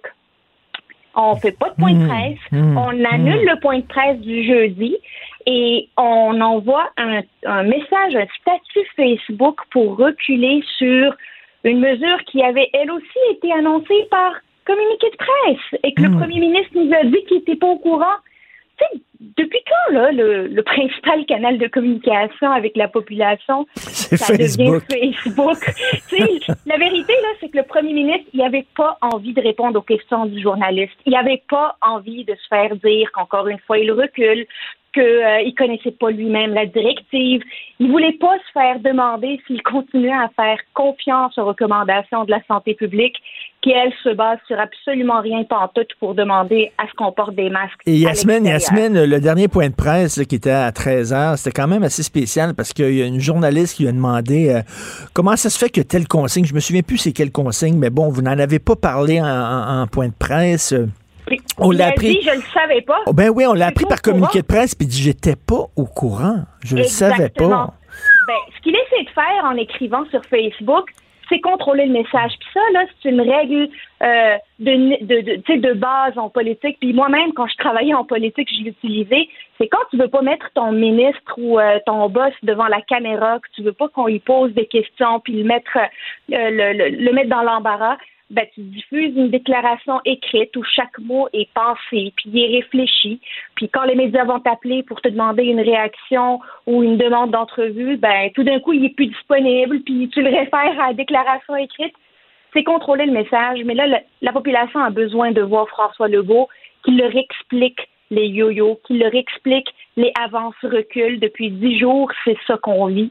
Puis euh, ça, ça peut être dangereux et éroder la confiance de la population euh, face aux mesures sanitaires. Parce que comme je le euh, disais, là, ça fait un an qu'on trempe là-dedans. là, on commence, on n'est pas des experts, là, mais tu sais, on commence à comprendre comment ça fonctionne. On peut lire des graphiques, on est, on est au courant des chiffres, euh, des termes utilisés. Il est capable de nous l'expliquer. là, Qu'est-ce qui se Absolument. passe? Puis, ministre nous a habitués à être pas mal plus combatifs que ça. Tu sais, c'est pas très courageux de- d'envoyer ça sur Facebook comme ça, puis qu'on se rende compte qu'il a reculé. Euh, je comprends que l'on puisse se soucier de la qualité de l'air, puis il le dit, le variant est plus dangereux. Je le conçois, j'en suis, mais la qualité de l'air est aussi importante à l'intérieur de nos écoles. Le premier ministre veut pas se faire poser cette question-là en Ben point de presse. Et c'est c'est drôle que tu me parles de ça, Yasmine. Tout de suite après toi, je parle justement à quelqu'un, une euh, coordonnatrice scientifique qui va nous parler justement de la ventilation dans les écoles. Et comment ça se fait qu'on n'installe pas des ventilateurs dans les écoles, mais on demande aux gens là, de porter le masque dehors? Il me semble que le Ben- plus le plus le plus important, c'est le foyer d'éclosion, c'est dans les écoles. Et puis, plus important maintenant, c'est la confiance des Québécois. C'est ça qui est en jeu, là, tu sais. On peut pas clignoter à droite pour tourner à gauche, puis, euh, tu euh, on peut pas prendre des décisions sans en démontrer l'importance. On est dans une période où l'adhésion de la population aux mesures proposées est plus que jamais cruciale. Ça, c'est précieux.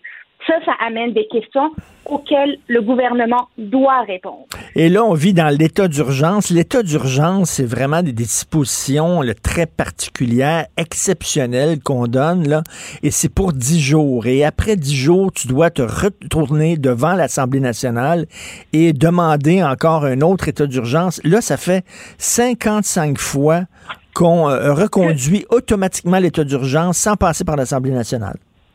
Absolument. Puis la sortie de l'opposition officielle hier de Dominique Anglade est tombée au bon moment parce que hier, il y avait le avance-recul.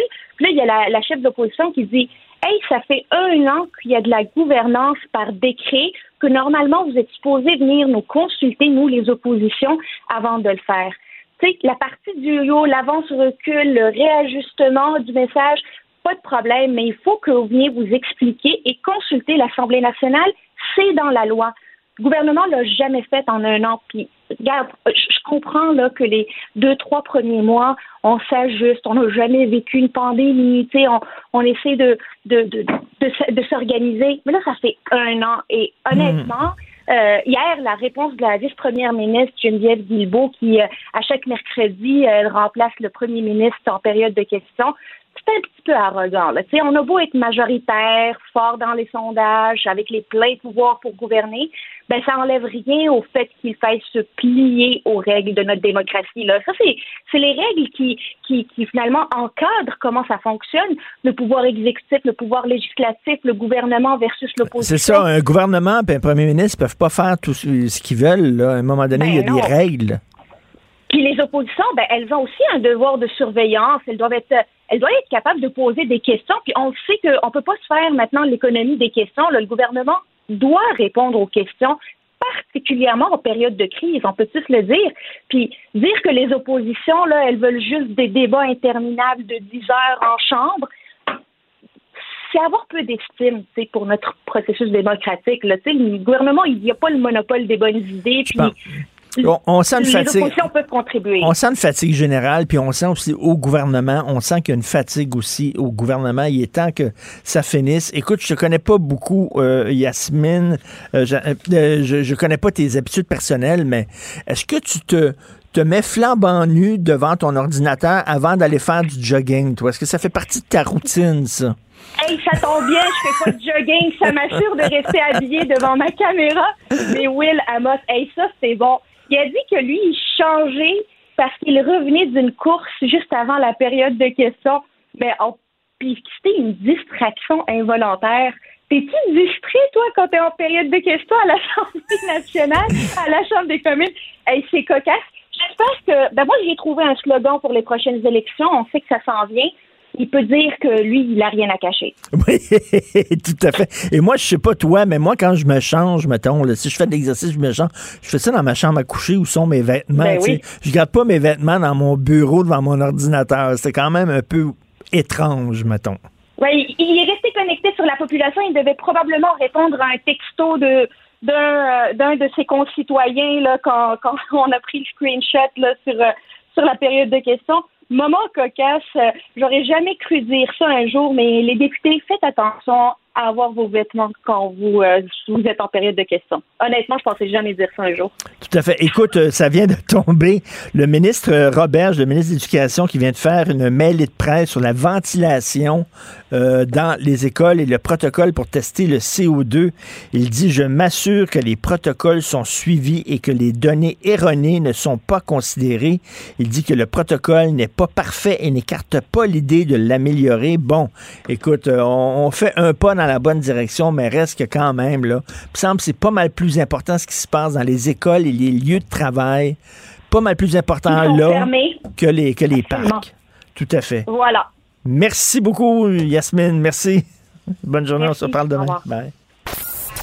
Martino, ne ratez plus rien. Cette émission est aussi disponible en podcast dans la bibliothèque balado de l'application ou du site cul.radio. que dans les cas où le protocole n'est pas suivi, ou par exemple, on prend une prise d'air où il n'y a pas d'élèves dans la classe, bien, ces données-là ne seront pas considérées dans, dans le portrait national quand on va rendre public le tableau de bord de la qualité de l'air. Il va y avoir une annexe pour expliquer quelles données n'ont pas été considérées et pourquoi.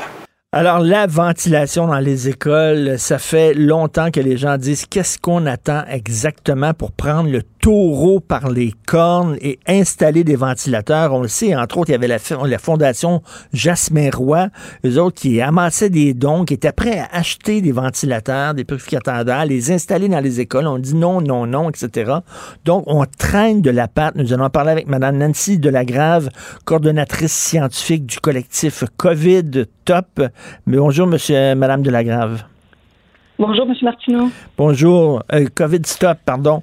Euh, Est-ce qu'on traîne de la patte là, par rapport à l'Ontario concernant la ventilation dans les écoles, n'est-ce pas?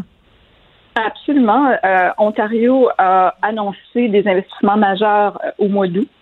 Et euh, au mois d'août, d'ailleurs, il y avait plusieurs écoles qui avaient euh, prévu des chapiteaux pour faire l'école de, dehors. Euh, nous, à COVID Stop, on, on, a écrit un article dans Ricochet le 2 septembre euh, disant que le ministère de l'Éducation avait un angle mort par rapport à l'aération dans les écoles. Et euh, depuis là, la, la, la, saga continue. On se sent pas énormément écouté dans le sens que dans, ce qu'il faut, ce qu'il faut dans des classes, c'est un capteur de CO2 par classe. Mhm. Euh, je vous explique, quand on, on, met le capteur de CO2 puis qu'il n'y a pas beaucoup d'étudiants, euh, probablement qu'il est comme vers 450. Mais en l'espace euh, d'une demi-heure, il peut monter de 1500 euh, parties par million. Et euh, ça, cet indicateur-là, d'habitude, il y a même des, des lumières, ça nous indique le risque. Et donc, lumière verte, tout est beau. Lumière jaune, euh, bon, ben, il faudra aérer. Puis lumière rouge, attention, peut-être qu'il faudrait sortir. Et euh, c'est un peu comme un indicateur de vitesse ou un feu euh, à une intersection. Puis euh, là, on nous présente des mesures statiques et on a choisi les mesures statiques de manière à ce que 20 minutes après le début des cours, on n'a pas nécessairement euh, dans le fond, le, pic de la montagne. Euh, nous, on a vu des pics de montagne à 3400 ppm. Et en prenant la, minute, la, la, première mesure 20 minutes après l'arrivée des étudiants, peut-être qu'on est rendu, je sais pas, à 1200. On ne se rend pas jusqu'en haut complètement. Là, vous avez entendu les, une mêlée de presse là, il y a quelques minutes de ça. C'est tout récent là, avec euh, le ministre Roberge puis qui dit que, bon, là, les, les données qui sont prises par, euh, par les, les, les, capteurs de CO2, les lecteurs de CO2, les données qui sont prises dans une, dans une classe vide, par exemple, on n'en tiendra pas compte. Parce que, justement, c'est pas... c'est pas assez c'est pas assez sérieux. Est-ce que c'est un pas dans la bonne direction selon vous?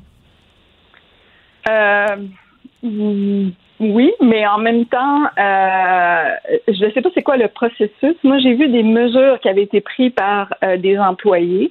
Euh, C'était gris brouillé il y avait justement pas ces notions-là de combien il y avait d'élèves ou des choses comme ça. Et mmh. ce qui est important, c'est de mesurer le risque en temps réel.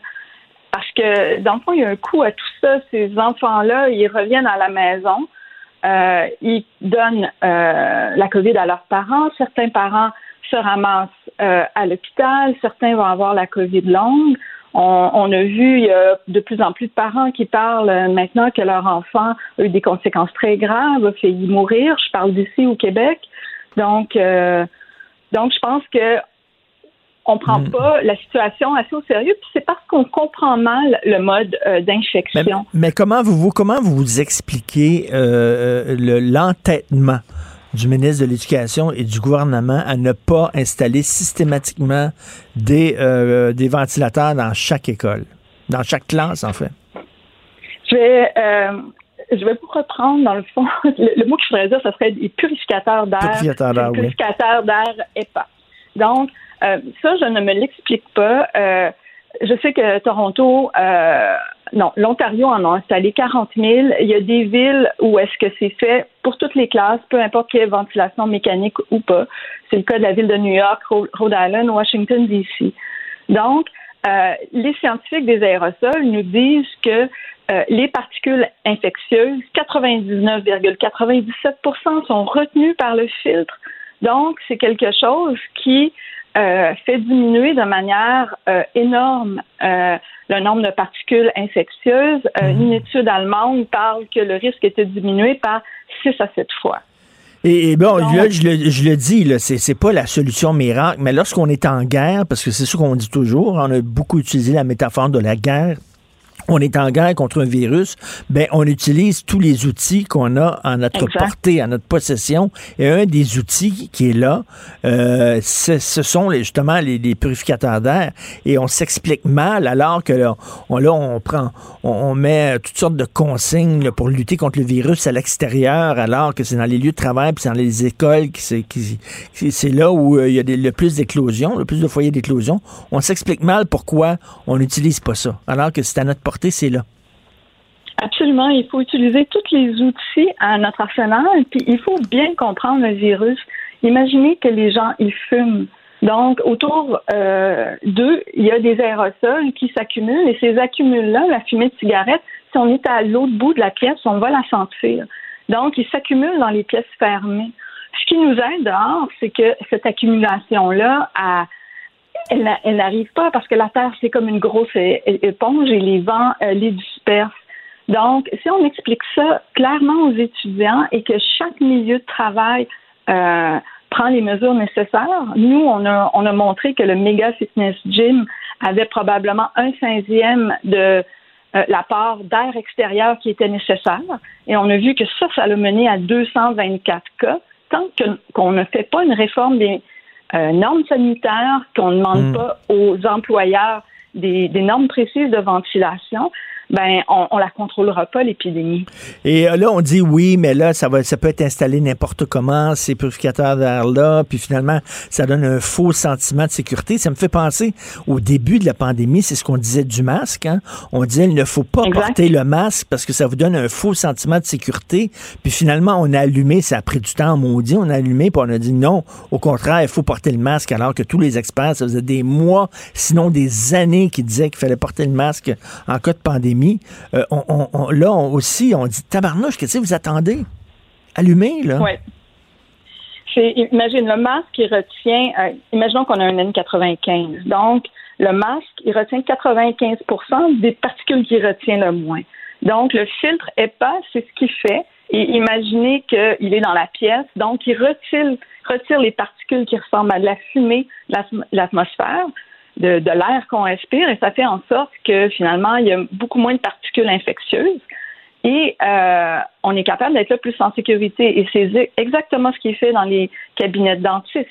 Euh, L'INSPQ a recommandé les purificateurs d'air dans les cabinets de dentistes au printemps passé et ils les avait recommandés en général en février 2019. Donc, on, on se pose la question à savoir s'il y a de l'ingérence politique et ces résultats-là qui auraient puisqu'on a retiré énormément de particules infectieuses dans l'air, c'est clair que le risque a diminué.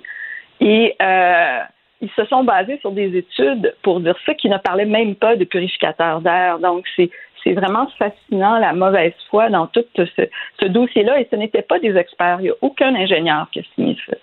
Donc, euh, On se demande comment ça se fait, on traîne de la patte comme ça. Merci beaucoup, Mme Nancy Delagrave, coordonnatrice scientifique du collectif COVID Stop. Merci.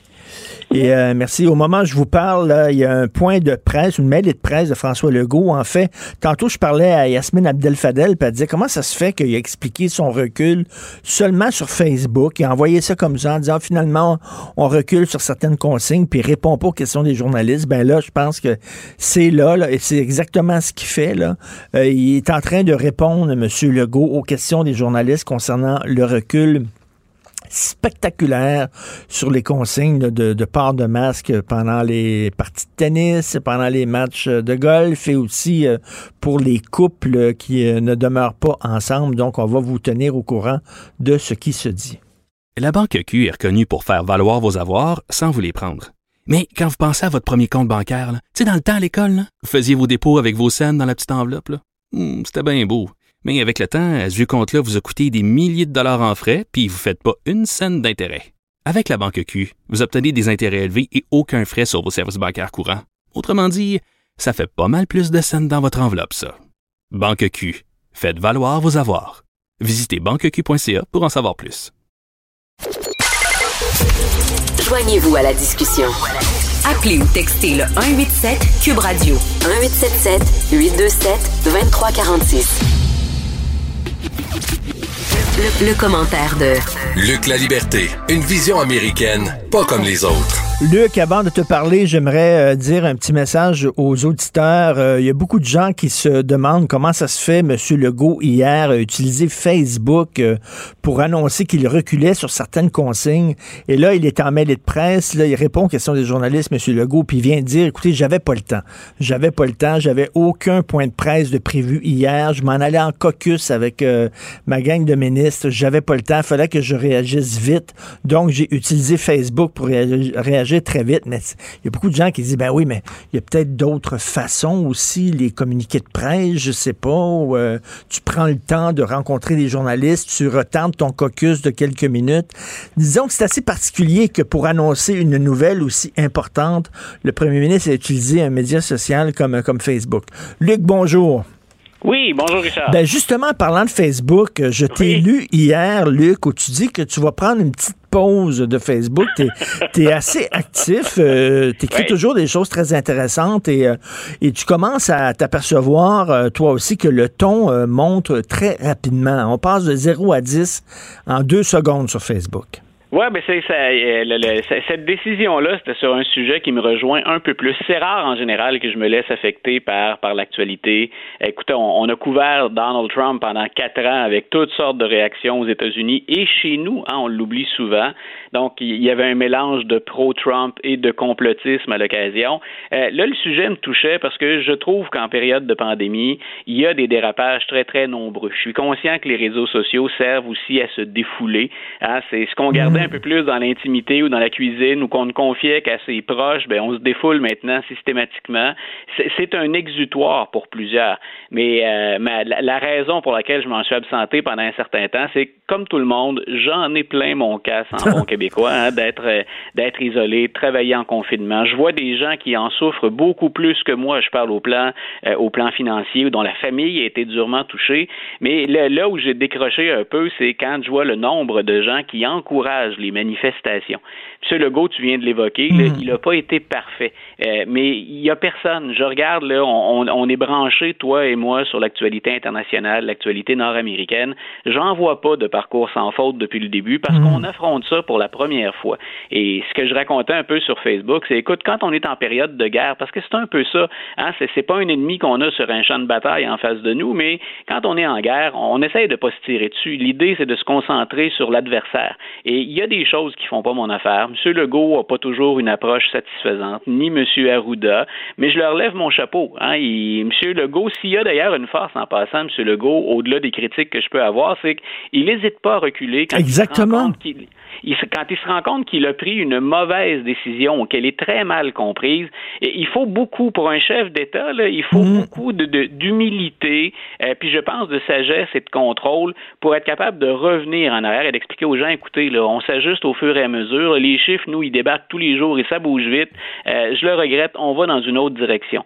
Cela dit, bien entendu, je répète, c'est pas facile et il y a toutes sortes de raisons pour critiquer.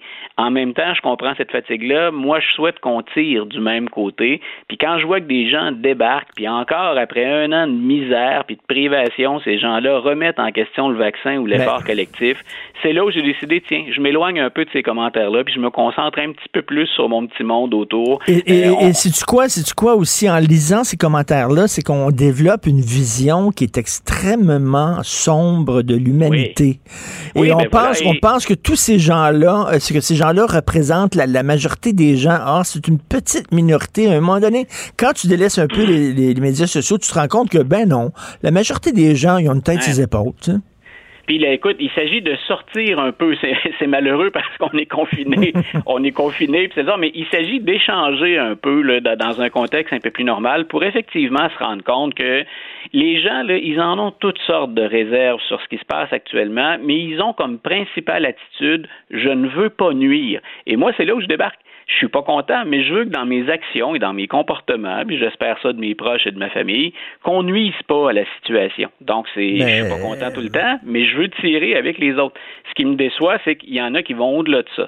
Il y, a- il y a une forme d'individualisme crasse là, dont on n'arrive pas à se débarrasser, et ces gens-là sont prêts à nuire et à aller à contre-courant. Donc, euh, tout ça pour dire, ça a été, oh, je sais pas si c'est une montée de lait, mais mon petit commentaire en disant, écoutez, je, je peux me passer de ces commentaires-là quelques jours avant de revenir, parce que j'aime bien les réseaux sociaux en passant. Malgré les limites, là, je prends grand plaisir à échanger et à aller prendre le pouls des, des, des gens, des amis, mais des, des, de lecteurs, parfois d'auditeurs avec qui je suis en lien sur Facebook.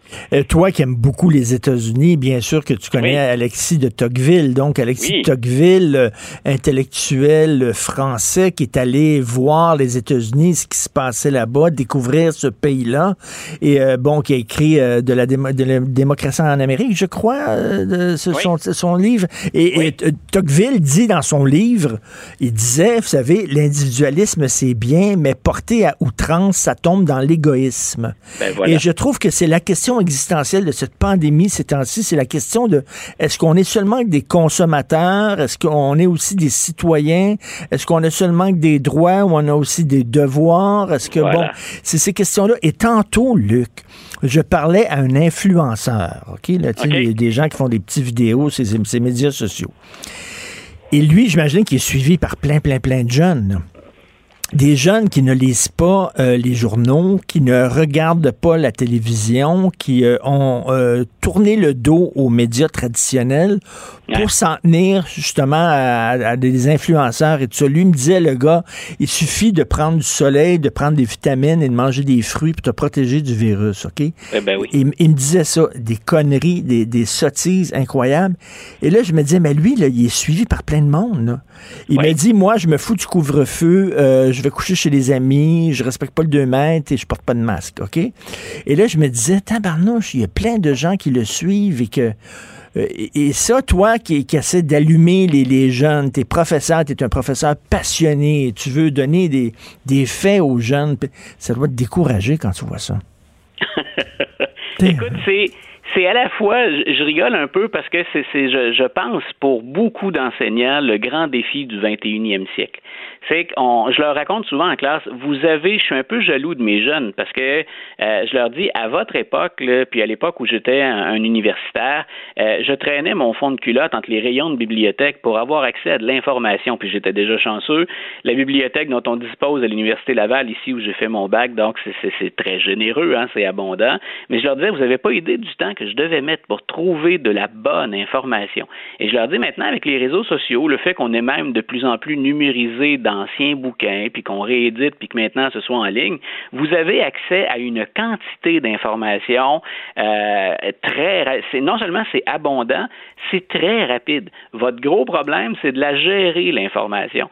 Et je leur dis, si on a encore besoin de profs de nos jours, c'est de moins en moins finalement pour les connaissances. C'est très important, le bagage de connaissances qu'on acquiert, mais c'est beaucoup pour la perspective et le regard qu'on a sur le tri qu'on a à effectuer dans l'information. Et quand on quand on va maintenant sur YouTube, ben euh, je leur disais parce que mes jeunes vont souvent hein, sur sur YouTube, je leur dis ben vous avez là encore du bon et, de l'extrêmement mauvais.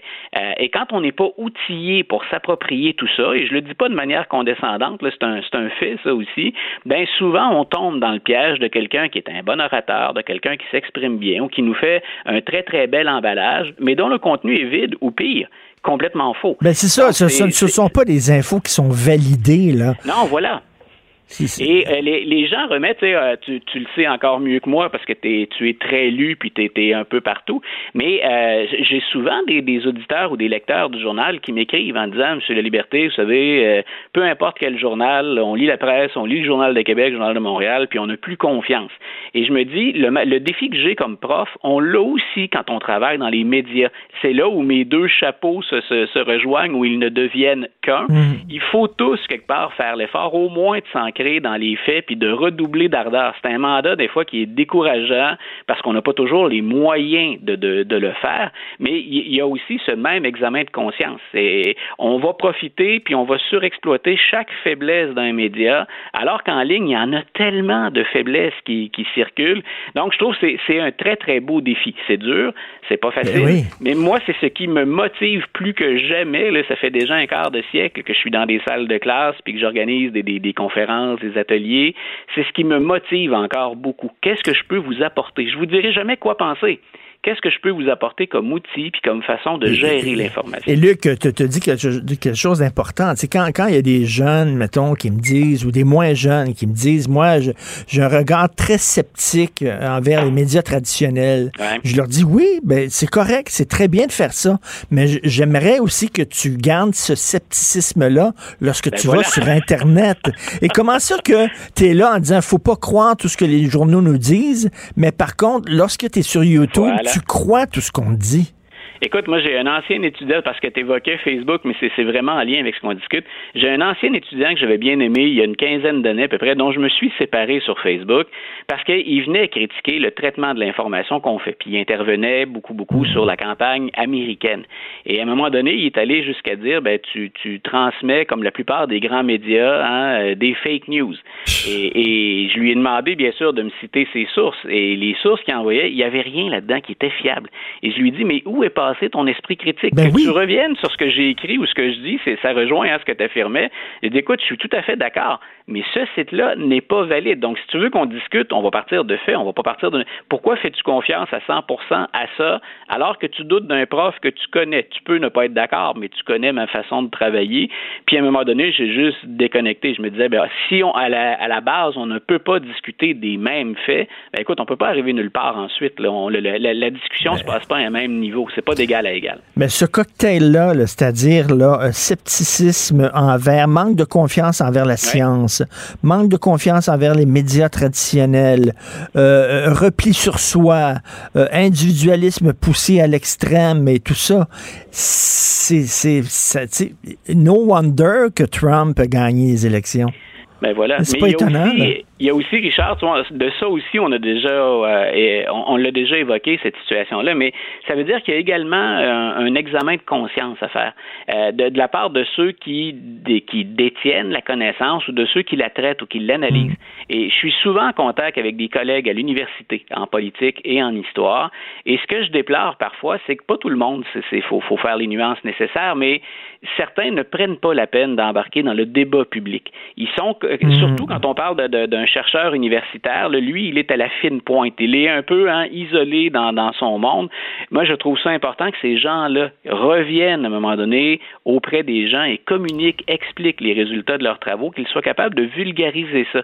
Donc, je leur dis, il y a des gens comme moi qui font ça. Hein, je suis comme un, un pied dans chaque monde, mais je disais, faites-le. Mais plus ces gens-là se, se distancient ou s'éloignent également des gens, ben, ce qu'on retient, c'est une espèce de message de, de- de mépris et de condescendance quand on ex- réagit de façon. Exactement. Et, Et- et- et- et ça Luc- explique qu'on s'en remette à Trump. Et, Luc, toi, tu es bon, t'es un intellectuel, tu es un historien réputé, renommé, etc. J'imagine que tu as des confrères et des consoeurs qui disent Mais qu'est-ce que tu fais dans les médias de québécois? C'est populiste, c'est populaire. Non, mais tu sais, eux autres, eux autres, eux autres voudraient que tu écrives dans le devoir, puis seraient fiers de toi, puis tout ça. Mais tu sais, monsieur et madame tout le monde, là, je m'excuse de, de faire ce, ce gros stéréotype-là, ce- cette grosse caricature-là, parce que le lecteur du Journal de Montréal a changé. OK? Mais bon, le, le- le- le gars qui lit son Journal de Montréal le matin, que c'est toast, là, puis son café, là, ben moi, je trouve ça important qu'il y ait des Joseph Facal qui lui parlent. Je trouve ça important qu'il y ait des Mathieu Boccoté qui lui parlent et qu'il y a des Luc La Liberté qui parlent à ces gens-là Et aussi. tu vois, Richard, ma, ma réponse, elle est, ma réponse, elle est toute faite pour, pour ces gens-là parce que euh, j'ai contribué à Radio-Canada pendant des années. Euh, puis ensuite, ben, j'ai fait le saut vers, euh, vers TVA, vers le journal, hein, vers les, différentes plateformes, vers Cube. Et je leur explique, j'ai fait de la radio, pas juste, j'ai, c'est, le, le, le, le mandat qu'on me confiait à Radio-Canada était un peu différent, mais j'ai fait quelqu'un qui m'écoute, j'ai fait grosso modo la même chose partout. Et j'ai fait toutes les stations de radio à Québec.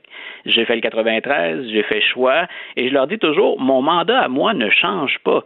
Euh, vous pouvez aimer plus un style d'animateur qui vise telle clientèle ou qui utilise tel ton, mais ça, c'est l'animateur. Mon travail à moi, c'est de vulgariser de l'information, puis d'expliquer grosso modo, dans le contexte américain, comment les choses évoluent, comment ça fonctionne.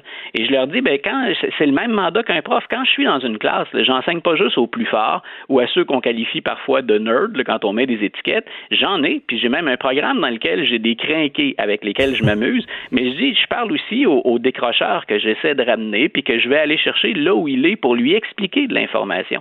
Et quand monsieur et madame tout le monde, l'ensemble de la population nous écoute, ben il y a des gens là-dedans qui travaillent 40, 50 heures par semaine. C'est pas leur mandat premier de, de lire sur l'histoire américaine. Donc, ils veulent avoir quelqu'un, on l'espère, qui est compétent, qui leur explique euh, de quoi il en retourne. Et c'est mon mandat à moi, peu importe où j'interviens. Et, et je m'amuse beaucoup là-dedans. On travaille fort, mais je, je prends beaucoup de plaisir et je m'amuse beaucoup non seulement à, à faire ce qu'on fait dans les médias, mais à répondre à nos auditeurs, puis à répondre aux lecteurs dans la mesure, bien sûr, où on tient compte Oui, et- de 24 moi- heures dans une journée. Et je- le fais régulièrement. Et de- tu le fais très bien. Et je pense que c'est très important pour des gens de ton calibre, du calibre de Mathieu Bocoté, tout ça, de ne pas être enfermé dans une tour d'ivoire et de parler, euh, de parler entre vous, avec toi, puis d'autres historiens ou d'autres, ben, et d'aller voir monsieur, madame, tout le monde, sans condescendance, euh, sans, sans mépris, et dire, cette personne-là, je vais lui parler dans des mots qu'elle va comprendre, mais euh, elle, elle vaut la peine que je lui parle et que Et je lui vois, explique quand, euh, des quand- choses. Quand je, mentionnais, quand je mentionnais examen de conscience, là, dans, dans le milieu plus intellectuel, euh, il y a un historien qu'on voit un peu partout maintenant, euh, Laurent Turcot, qui, qui a développé plusieurs plateformes, puis qu'on a retrouvé là, dans, à la télé, on le retrouve, il a sa chaîne YouTube. Il n'est pas bien vu par tous les intellectuels et par tous les universitaires. Alors que je trouve que ce gars-là fait un travail qui va bien au-delà du mandat qu'il a comme prof et comme chercheur. Ce gars-là est en train de rejoindre un public très, très, très large et il le fait toujours de manière professionnelle, mais c'est un super vulgarisateur.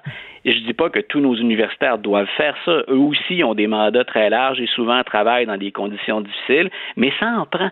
Ça nous prend de ces gens-là qui montrent que euh, on- on n'évolue pas en vase clos, puis que ben oui, c'est vrai, euh, c'est pas toujours facile hein, de confronter des, des, des gens, de confronter des lecteurs, mais je me sens assez sûr de moi, pas arrogant, mais sûr de moi pour dire ben je peux discuter avec n'importe qui, puis voici ce que j'ai à vous offrir.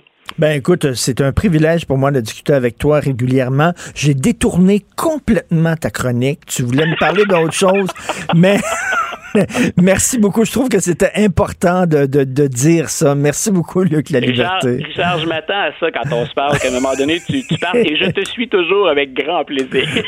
Merci, Luc. Salut. La Banque Q est reconnue pour faire valoir vos avoirs sans vous les prendre. Mais quand vous pensez à votre premier compte bancaire, tu sais, dans le temps à l'école, vous faisiez vos dépôts avec vos scènes dans la petite enveloppe. Hmm, C'était bien beau. Mais avec le temps, ce vieux compte-là vous a coûté des milliers de dollars en frais, puis vous ne faites pas une scène d'intérêt. Avec la Banque Q, vous obtenez des intérêts élevés et aucun frais sur vos services bancaires courants. Autrement dit, ça fait pas mal plus de scènes dans votre enveloppe, ça. Banque Q. Faites valoir vos avoirs. Visitez banqueq.ca pour en savoir plus. Ben oui, on le sait. Martineau, ça n'a pas de bon sens comme il est bon. Vous écoutez Martineau. Cube Radio. Le, le commentaire de Mathieu Boccoté, dépensé pas comme les autres. Je ne pensais jamais par- parler de Michel Louvain avec Mathieu Boccoté, mais le jour est venu. Salut, Mathieu. Bonjour, comment vas-tu? Très bien. Tu veux me parler de Michel Louvain sérieusement?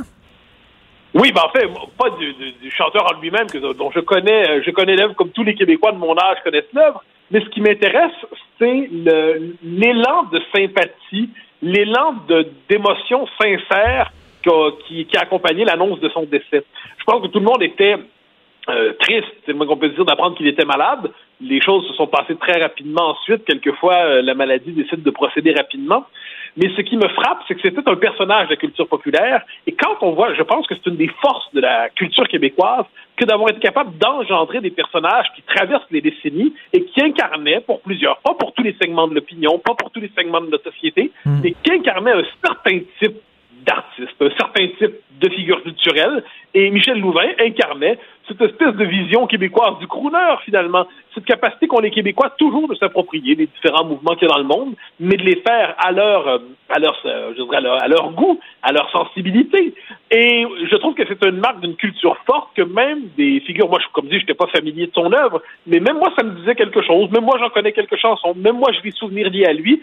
Quand on a des figures qui vont au-delà des silos, qui vont au-delà des segments de la société, qui nous rassemblent par le souvenir, le mémoire, l'anecdote, l'humour, eh bien, ce sont des manifestations d'une culture vivante. Et lorsqu'une culture cherche à rendre hommage à un personnage comme lui, il n'était nul besoin d'être un de ses fans pour se dire, pour saluer l'artiste, saluer l'homme, en se disant, mais il aura marqué positivement sa culture à sa manière.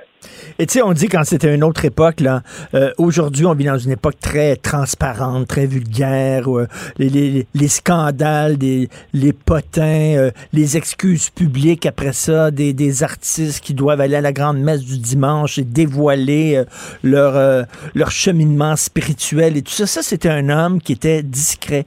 On savait rien sur sa vie privée, aucun scandale. On, on connaissait sa carrière d'artiste, mais sa vie privée, on ne le savait pas. C'était une autre époque. J'ajouterais que ce que- ce qu'on savait de sa vie privée, nous avions la décence de ne pas en parler. C'est-à-dire, à un moment donné, un homme a le décide d'assumer ou non ce qui, ce qui concerne son intimité. Il venait d'une époque où c'était moins évident pour les gens qui avaient une vie privée comme la sienne, une vie intime comme la sienne. À notre époque, évidemment, on n'en est plus là. Mais son parcours l'avait conduit à faire le choix de la discrétion et les gens respectaient ça. Et je pense qu'il y avait cette distinction élémentaire, essentielle, vivante entre ce que l'on offre à l'espace public quand on est une figure publique et ce que l'on garde pour soi, sa vie privée. On a aujourd'hui cette obsession malade de la transparence qui fait en sorte qu'on sent le besoin de dire c'est quoi la couleur de ses caleçons, la couleur de ses slips. Bon, Michel Louvain avait sa vie. On et c'est ça que je dis, il y a quand même deux- il y a différents niveaux dans une culture. Je crois que nous savions que c'était sa vie. Il avait décidé de ne pas en parler. Très bien. Il y avait d'ailleurs une part d'ambiguïté. C'était le chanteur de ces dames. C'était le chanteur qui plaisait aux femmes. C'était le chanteur qui, incarnait le charme, le charisme pour les femmes. Il avait en tout ça. Et on a, on a, on- n'a jamais senti besoin de, de le outer. Tout ça. Moi, je trouve qu'il y a cette discrétion-là. Puis, soit dit en passant, pas juste pour des questions qui relèvent de, de la vie, euh, de la vie intime. hein. La discrétion en général sur son existence. Le fait de garder pour soi un, jeu- un jardin secret, quel que soit le sujet, je pense que ça fait partie de la santé mentale des uns et des autres. Voilà un homme qui avait décidé de mener sa vie sans se dévoiler intégralement, sans décider de se présenter à lui-même euh, aux autres selon le principe de transparence. J'ai plutôt tendance à admirer les gens qui sont capables de distinguer entre la vie privée et la vie publique. Et là, je vais passer pour un vieux schnock et je m'en fous. L'élégance, Mathieu, l'élégance. Ah! Toi qui euh, t'es t'es mis à porter des chapeaux, tu vas dans un gala, disait Michel Louvain, tu t'habilles bien, tu t'habilles beau, tu te mets sur ton 36, par respect pour les gens qui regardent le gala, par respect pour tes fans. Oui, ben, moi, ça me marque. Tout le monde le note aujourd'hui. C'est un homme élégant. Et quand on dit que c'est un homme élégant, on sent la distance avec l'élégance d'aujourd'hui. Est le débraillé revendiqué au nom de l'authenticité. Voilà un homme qui savait qu'on ne se présente pas en public comme on se promène en peignoir chez soi et qui avait cette, élégance-là. Et c'est quand même là-dessus, je pense que ça vaut la peine. Au Québec, c'est pas la vertu la plus répandue. Moi, j'ai un ami français qui a déjà eu cette formule terrible à propos des Québécois, mais je n'avais pas pu m'empêcher de la trouver drôle. Il dit à quoi reconnaît-on un Québécois dans un aéroport? Je dis, sais pas. Il me dit, c'est pas compliqué, c'est le plus sympathique et le plus maladie. Et euh, je me disais qu'il y avait quand même quelque chose de moqueur et de vrai là-dedans, le débraillé qui nous est naturel quelquefois. Euh, voilà un homme qui croyait que l'élégance faisait partie des codes de la... Une marque de respect envers autrui. Hein, on oublie souvent qu'on s'habille pour les autres. On ne s'habille pas que pour ça, on s'habille pour les autres. On s'habille par respect pour les autres. Il incarnait ça.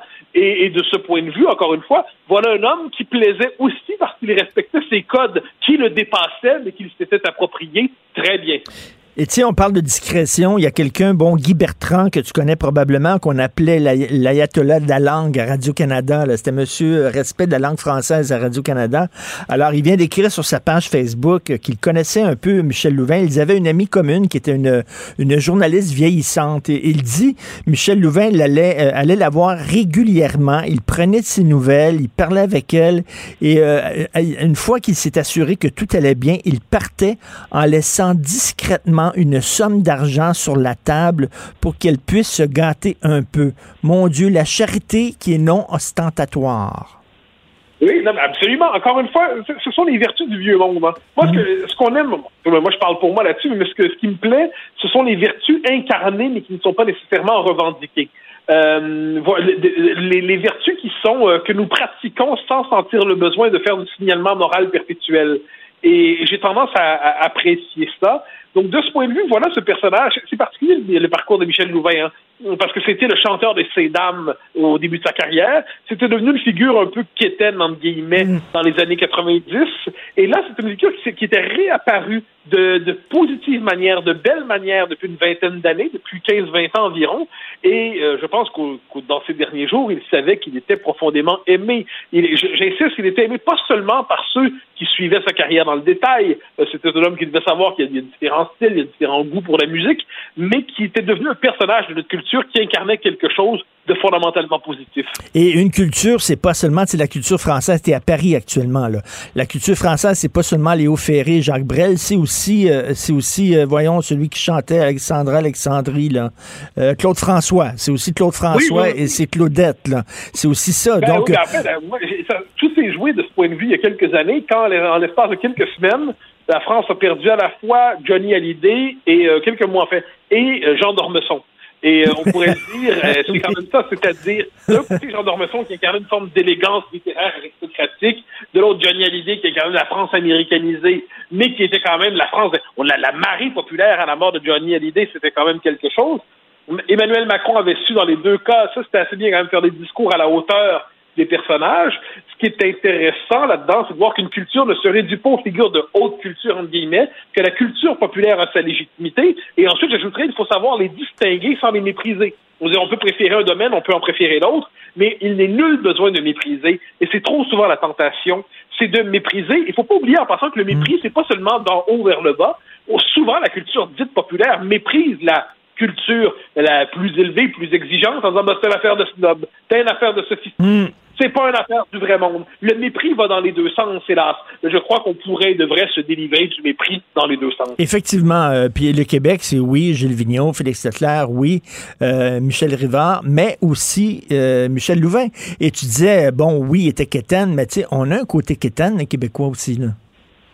Mais oui, non, mais bien sûr. Non, mais en plus, comme je dis, oui, il était vu comme quétaine pendant un temps. Et ensuite, faut pas oublier, il y a eu une forme de, de récon- de réconciliation, n'est pas le bon terme, mais de réhabilitation peut-être. Euh, C'est-à-dire que il a été déquétanisé et il est devenu un personnage. Puis je- je- il y a toujours un moment dans la vie, je pense, que ça, c'est quiconque a une vision un peu euh, mélancolique de l'existence sait qu'il y a des jours lumineux et il y a des jours sombres. Il y a des oasis, des traversées du désert. Il y a des périodes de triomphe, des périodes d'avachissement.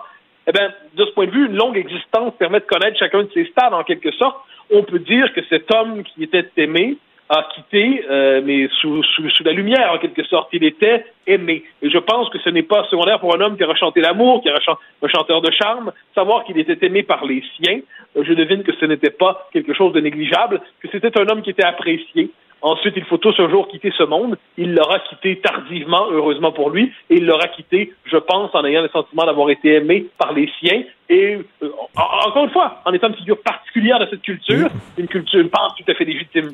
Et il est mort, comme il a vécu, en toute discrétion. Il n'a pas Ah fait oui, un ah, moi, spectacle de sa maladie. Non, ça, c'est fondamental. hein. Je, je me suis fait la même réflexion. Voilà un homme qui était discret jusque dans sa manière de quitter ce monde. Ça, c'est quand même quelque chose. Aucune mise en scène ostentatoire. Euh, on, on a appris qu'il souffrait. On a appris qu'il n'était plus. Tout ça en l'espace presque, je dirais, de quelques heures. Et, et mais je crois que le, chagrin, sachant qu'il y a toujours quelque chose d'ostentatoire dans notre époque, quand les gens sentent le besoin toujours de pleurer sur les réseaux sociaux, mais je crois que dans ce cas-là, le chagrin est sincère. Euh, je je dis pas, qu'on va, tous se transformer en, en, en, en figure éplorée. Je dis qu'on a le sentiment qu'une figure qui comptait vient de nous quitter. Peut-être est-ce le mouvement naturel des vies humaines, il n'en demeure pas moins que le chagrin nous est permis. C'était un très bel, très beau témoignage, Mathieu. Merci beaucoup. Merci, bonne journée. Bonne journée, bye bye. La Banque Q est reconnue pour faire valoir vos avoirs sans vous les prendre. Mais quand vous pensez à votre premier compte bancaire, tu sais, dans le temps à l'école, vous faisiez vos dépôts avec vos scènes dans la petite enveloppe. là. Hmm, C'était bien beau. Mais avec le temps, à ce compte-là vous a coûté des milliers de dollars en frais, puis vous ne faites pas une scène d'intérêt. Avec la Banque Q, vous obtenez des intérêts élevés et aucun frais sur vos services bancaires courants. Autrement dit, ça fait pas mal plus de scènes dans votre enveloppe, ça. Banque Q. Faites valoir vos avoirs. Visitez banqueq.ca pour en savoir plus. Si c'est vrai qu'on aime autant qu'on déteste, Martineau, C'est sûrement l'animateur le plus aimé au Québec. Vous écoutez Martineau. Cube Radio. Alors, j'aurais aimé être un artiste, chantait-on il y a quelque temps. Je suis pas sûr qu'on chanterait ça encore aujourd'hui parce que la vie d'artiste en pleine pandémie n'est pas si rose que ça. Nous allons parler avec un gars que j'aime bien, Stéphane Roy, acteur, auteur, réalisateur, metteur en scène. Salut Stéphane. Salut Richard, ça va bien? Ça, ben, sais-tu pourquoi ça va bien? Je vais au théâtre demain. Je me souviens plus la dernière fois où je suis allé au théâtre. Je suis tellement énervé. Je vais au TNM, je vais voir le vrai monde. Et euh, euh, euh, couvre-feu oblige. La pièce est à 5h30. Écoute, C'est ça, je me demandais, à 5 heures, c'est quand même, faut que tu manger avant ou après. je pense manger après plutôt, hein? oui, j'ai l'impression, là, tu sais, un- une pièce pour enfants qu'on donne l'après-midi. là. Ouais, ça rappelle de bons souvenirs. En Allemagne, quand je jouais avec les Bizarroides, on faisait des après-midi, des soirs, puis des late night à minuit. humour. Euh, C'était quelque chose, aussi. Écoute, euh, je voulais te parler d'inspiration parce que je trouve ça un peu dur en ce moment, l'inspiration. Euh, Je me suis mis à réfléchir là-dessus parce que, tu vois, les auteurs, en fait, on a besoin de contact humain. Hein? Nous autres, ce qu'on écrit, ça résulte de ce qui se passe dans nos vies, euh, euh, les interactions avec les personnes. Puis on dit toujours que les, les, les auteurs disent ça, on vampirise un peu euh, euh, notre entourage. Ça, on dit ça, là, on prend un peu de, de telle personne pour créer un personnage dans une pièce ou dans un film. Puis c'est vrai. Et là, à cause de la pandémie, ben, on dirait qu'il manque cet aspect-là des contacts humains. Puis je trouve ça assez impressionnant. J'en, j'en parlais avec d'autres amis, d'autres amis auteurs. Puis on trouve tout, que ça manque, en fait. Ah, Ben moins on est entre humains, moins on a de choses à dire, moins on vit d'expérience, puis moins, ah, moins c'est facile de les, rac- de les raconter. C'est vrai. Que il y a quelque chose qui se passe à ce niveau-là. Puis euh, j'espère qu'on n'aura pas une vague, j'espère qu'on n'aura pas une vague de romans puis de pièces de théâtre sur le confinement. C'est déjà qu'on l'a Ben là, vécu. vu que. Mick Jagger il a sorti euh, une chanson euh, sur le confinement. Elle est épouvantable. Les paroles, c'est épouvantable. Easy Sleazy. Les paroles sont épouvantables, la. Ça pas la, la musique est bonne. Oui, c'est vrai que c'est un peu downer, hein, comme parole. ça, ça- ça raconte un peu le, le début de l'épidémie en 2020. là. Mais, Mais- c'est ça, donc l'inspiration, c'est vraiment euh, troublant. Puis ce qui, ça m'a fait réfléchir parce que vu qu'on est moins en contact entre humains, est-ce que ça serait pas là une des sources de toute la haine qu'on voit apparaître sur les réseaux sociaux? C'est-à-dire qu'en étant moins en contact avec les humains, euh, cette haine-là se déferle. Bon, il y a des frustrations, euh, évidemment, mais sort plus facilement parce que, évidemment, on, compte- on devient comme un peu anonyme là-dedans. On se croise plus, on est toujours masqué. Je me souviens d'une- euh, Moi, j'ai beaucoup aimé la Deuxième Guerre mondiale. Je me souviens d'un pilote qui racontait quand il tuait d'autres d'autres avions en vol, c'était facile parce qu'il voyait pas le pilote. Tant qu'il voyait pas l'autre pilote dans le cockpit de l'avion, il tirait devant l'avion, là, comme on fait avec un lapin à- sur la course pour atteindre l'avion, parce qu'il est en vol puis il est en mouvement en même temps. Puis là, il réussissait à battre l'avion, puis j'avais aucun problème, jusqu'à temps où je vois un, un pilote bouger dans l'avion. Là, il a, il a vu un pilote ennemi, il a vu sa tête tourner, il a senti son regard, et là, tout d'un coup, c'est devenu un humain. Mais il y a un petit peu ce côté-là qui qui me fait peur dans tout ce qui se passe avec nous en ce moment, c'est le manque d'humanité, tu sais. Eh, Stéphane, Stéphane, euh, Stéphane, je trouve ça super intéressant ce que tu dis. Puis il y a vraiment un filon là. là euh, tu dis que tu manques d'inspiration, mais je trouve que c'est une belle inspiration, ça. C'est comme si l'humanisme, l'humanisme est un muscle qu'il faut travailler de temps en temps.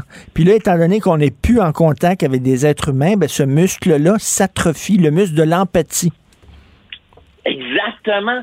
C'est la réflexion que je me suis faite. Je me suis dit, on est en train de manquer d'humanité à force de pas se voir les visages, à, for- à force de pas voir les réactions des autres? Est-ce qu'on est en train de se déshumaniser? Et pour un artiste, c'est très dur d'écrire, tu sais, quand quand, quand t'es pas en contact avec les autres. Et toute, toute ma réflexion est partie de là, en fait. C'est une réflexion que je me suis faite parce que j'étais devant la page blanche, mais j'ai trouvé une solution à mes pages blanches.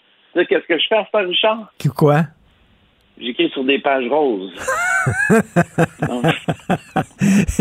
Mais je prends du papier rose. Non, non. Mais j'aime bien ton idée. Là, tu sais, je reviens à, ton- à ta métaphore de la guerre. Tu sais, maintenant, on fait la guerre à distance. Il y a des gens là, qui vont même plus au front, hein, qui, euh, qui, qui font la guerre de 9 à 5 et qui rentrent souper à la maison avec leurs femmes et leurs enfants parce qu'ils fait ça, ils font ça maintenant par téléguidé. Là. Euh, la guerre euh, par ordinateur interposé. Ils font sauter des avions, font sauter des, des tanks, puis ils Ouais, rentrent à la maison souper. ça. Donc, il y a un côté déshumanisant totalement. Tout à fait, tout à fait. Les, les, euh, nazis, euh, quand, euh, à l'époque de l'Holocauste, ils calculaient les morts juifs là, quand ils faisaient des réunions par unité. C'était des unités qu'on détruisait. C'était pas des humains.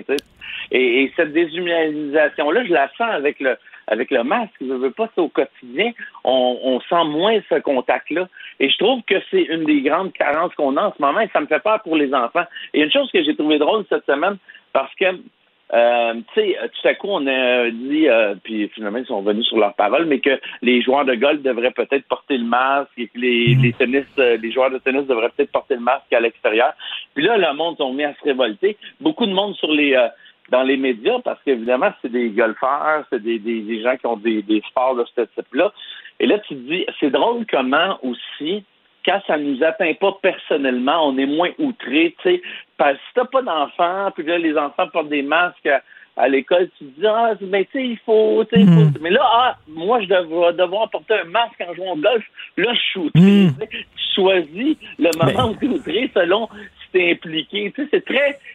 Mais, mais, mais, mais, je reviens à ce que tu disais sur l'humanisation. Regarde, les gens souvent là, qui t'écrivent, c'est moi, là, je parle de moi, là, ces médias sociaux, des saloperies, des injures et tout ça, jamais ils me diraient ça en pleine face. Si ils me voyaient devant eux, il y aurait un individu, et là, soudainement, mais étant donné que quand tu es une abstraction, quand tu es un nom sur un ordinateur, là, tu y vas.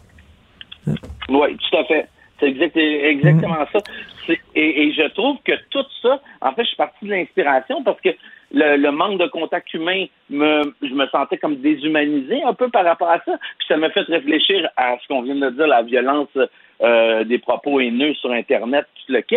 Et ça m'a fait réfléchir à l'individu- l'individualisme. Tu sais, pourquoi on est, on est, on, dans la, toute cette affaire-là de pandémie, on pense beaucoup à qui nous arrive à moi. Moi, qu'est-ce qui va être, qu'est-ce qui Qu'est-ce que je subis, moi, ma petite personne? Moi, je pourrais pas jouer au golf. euh, il va falloir que je mette un masque. C'est tout le temps quand, quand ça arrive à toi que là, tout à coup, tu te outres, mais tu pensais peut-être pas aux restaurateurs, tu pensais peut-être pas aux enfants qui ont euh, 8 ans et qui portent un masque à longueur de journée. Mais là, toi, comme chroniqueur sportif à telle station de radio, là, tu apprends que tu vas, tu vas devoir porter le masque sur un terrain de golf, puis tu allais jouer au golf bientôt.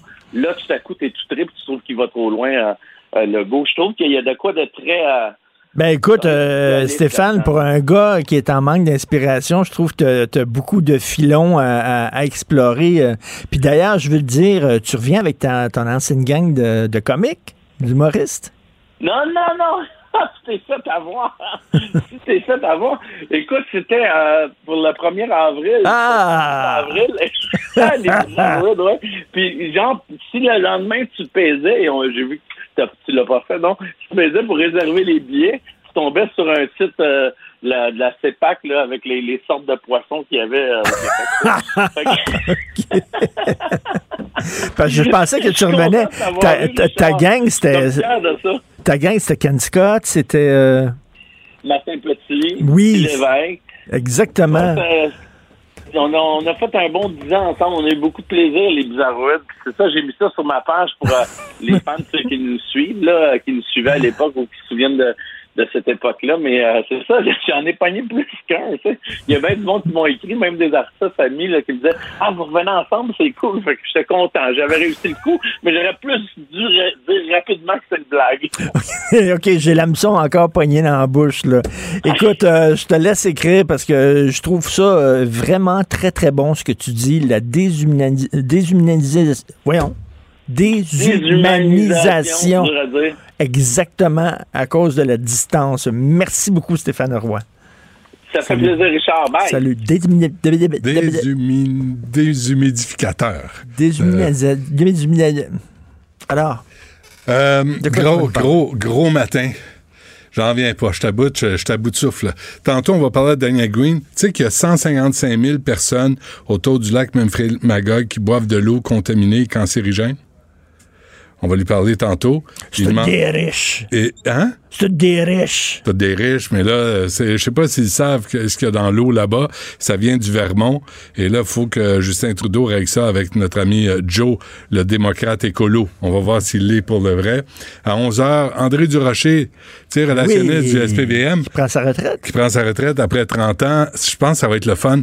Parler des communications au service de police. Comment ça a évolué. Lui, il allait au bat. Tu te souviens qu'il nous avait amené Michel Sarrazin, le- un des chefs du SPVM, au motel de Saint-Hubert pour les francs-tireurs. Ben oui. Puis euh, André m'a dit après que M. Sarrazin était pas content, mais finalement, il était content de l'entrevue. Mais Écoute, André, quand il a eu 40 ans, euh, j'étais invité à son party parce que euh, Ouais. on, on était amis. J'étais invité à son party chez lui et c'était toutes des polices. Ouais. OK, une soirée de temps à jaser avec des poli- policiers, Ouais, puis ouais. il me racontait, tu sais, telle vedette, on l'a arrêté dans un parc. L'autre, il me écoute, c'était du bonbon. Puis euh, pour parler de Michel Louvain, euh, Pierre Marcotte à midi. Ah ouais. Ginette Renault à midi et demi. Euh, je pense, je pense que ça va être le fun. Parce que c'est plus. Tu sais, là, il y a Édouard Rémy, 94 ans, tu sais, qui a été recherchiste aussi pour euh, Louvain, pour euh, Pierre Marcotte.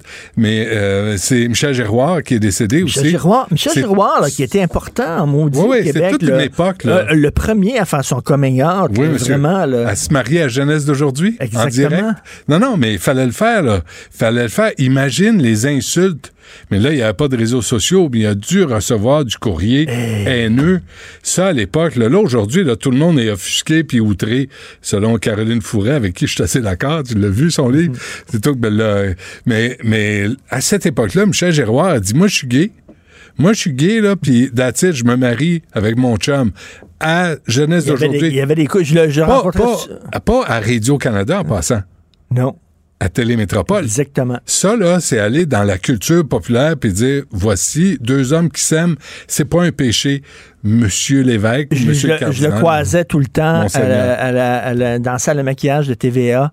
Euh, il y avait ses deux chiens dans sa sacoche. Oui. Il y a tout le temps deux, deux petits chiens qui se dans drôle. sa sacoche. Mais c'était des personnages, c'était des bébites. Édouard Rémy, pareil, là. Tu sais, ça a été un des premiers avec André Robert à couvrir l'actualité culturelle. Toute la ville en parle. Ben oui. Là, non, mais et là, c'est une époque, là. Puis là, il y a des jeunes, on peut pas le- leur reprocher de pas connaître cette génération-là, mais mais il y a eu des avancées grâce à ces... Parce qu'ils l'ont appris sur le minute. tas, là. Ils l'ont appris à la un, dure. un autre personnage de cette époque-là et te fait la meilleure entrevue avec lui ever, Paulo Noël. C'est écœurant. Paulo Noël. Comment, y a-tu un homme? Tu te souviens, il avait raconté comment il a tué un gars, il a tué un homme qui essayait de rentrer dans le Wannabago, puis il disait à Diane, ah ouais, pars, pars. C'était un méchant personnage, Paulo Noël aussi. Puis il a donné des coups de poing gueule pendant que l'autre s'accrochait après le rétroviseur. C'est une histoire hallucinante, là, extraordinaire, tu sais. Fait que c'est toute une génération. Il n'y avait pas de Star Academy, il n'y avait pas de- de- d'école de, l'humour, là. Les gens l'apprenaient sur le tas. Michel Louvain m'a raconté, moi, qui descendait du Casaloma, je sais pas trop, puis enjambait des gars qui venaient de manger une volée. tu sais, c'est- c'est quelque chose. pas... Mon père était serveur, était waiter dans, les, dans ces Casaloma, tous ces... ouais, à, à cette époque-là. Mon père est mort, mais il me racontait ça. Il m'a raconté ça de Mad Dog Vachon.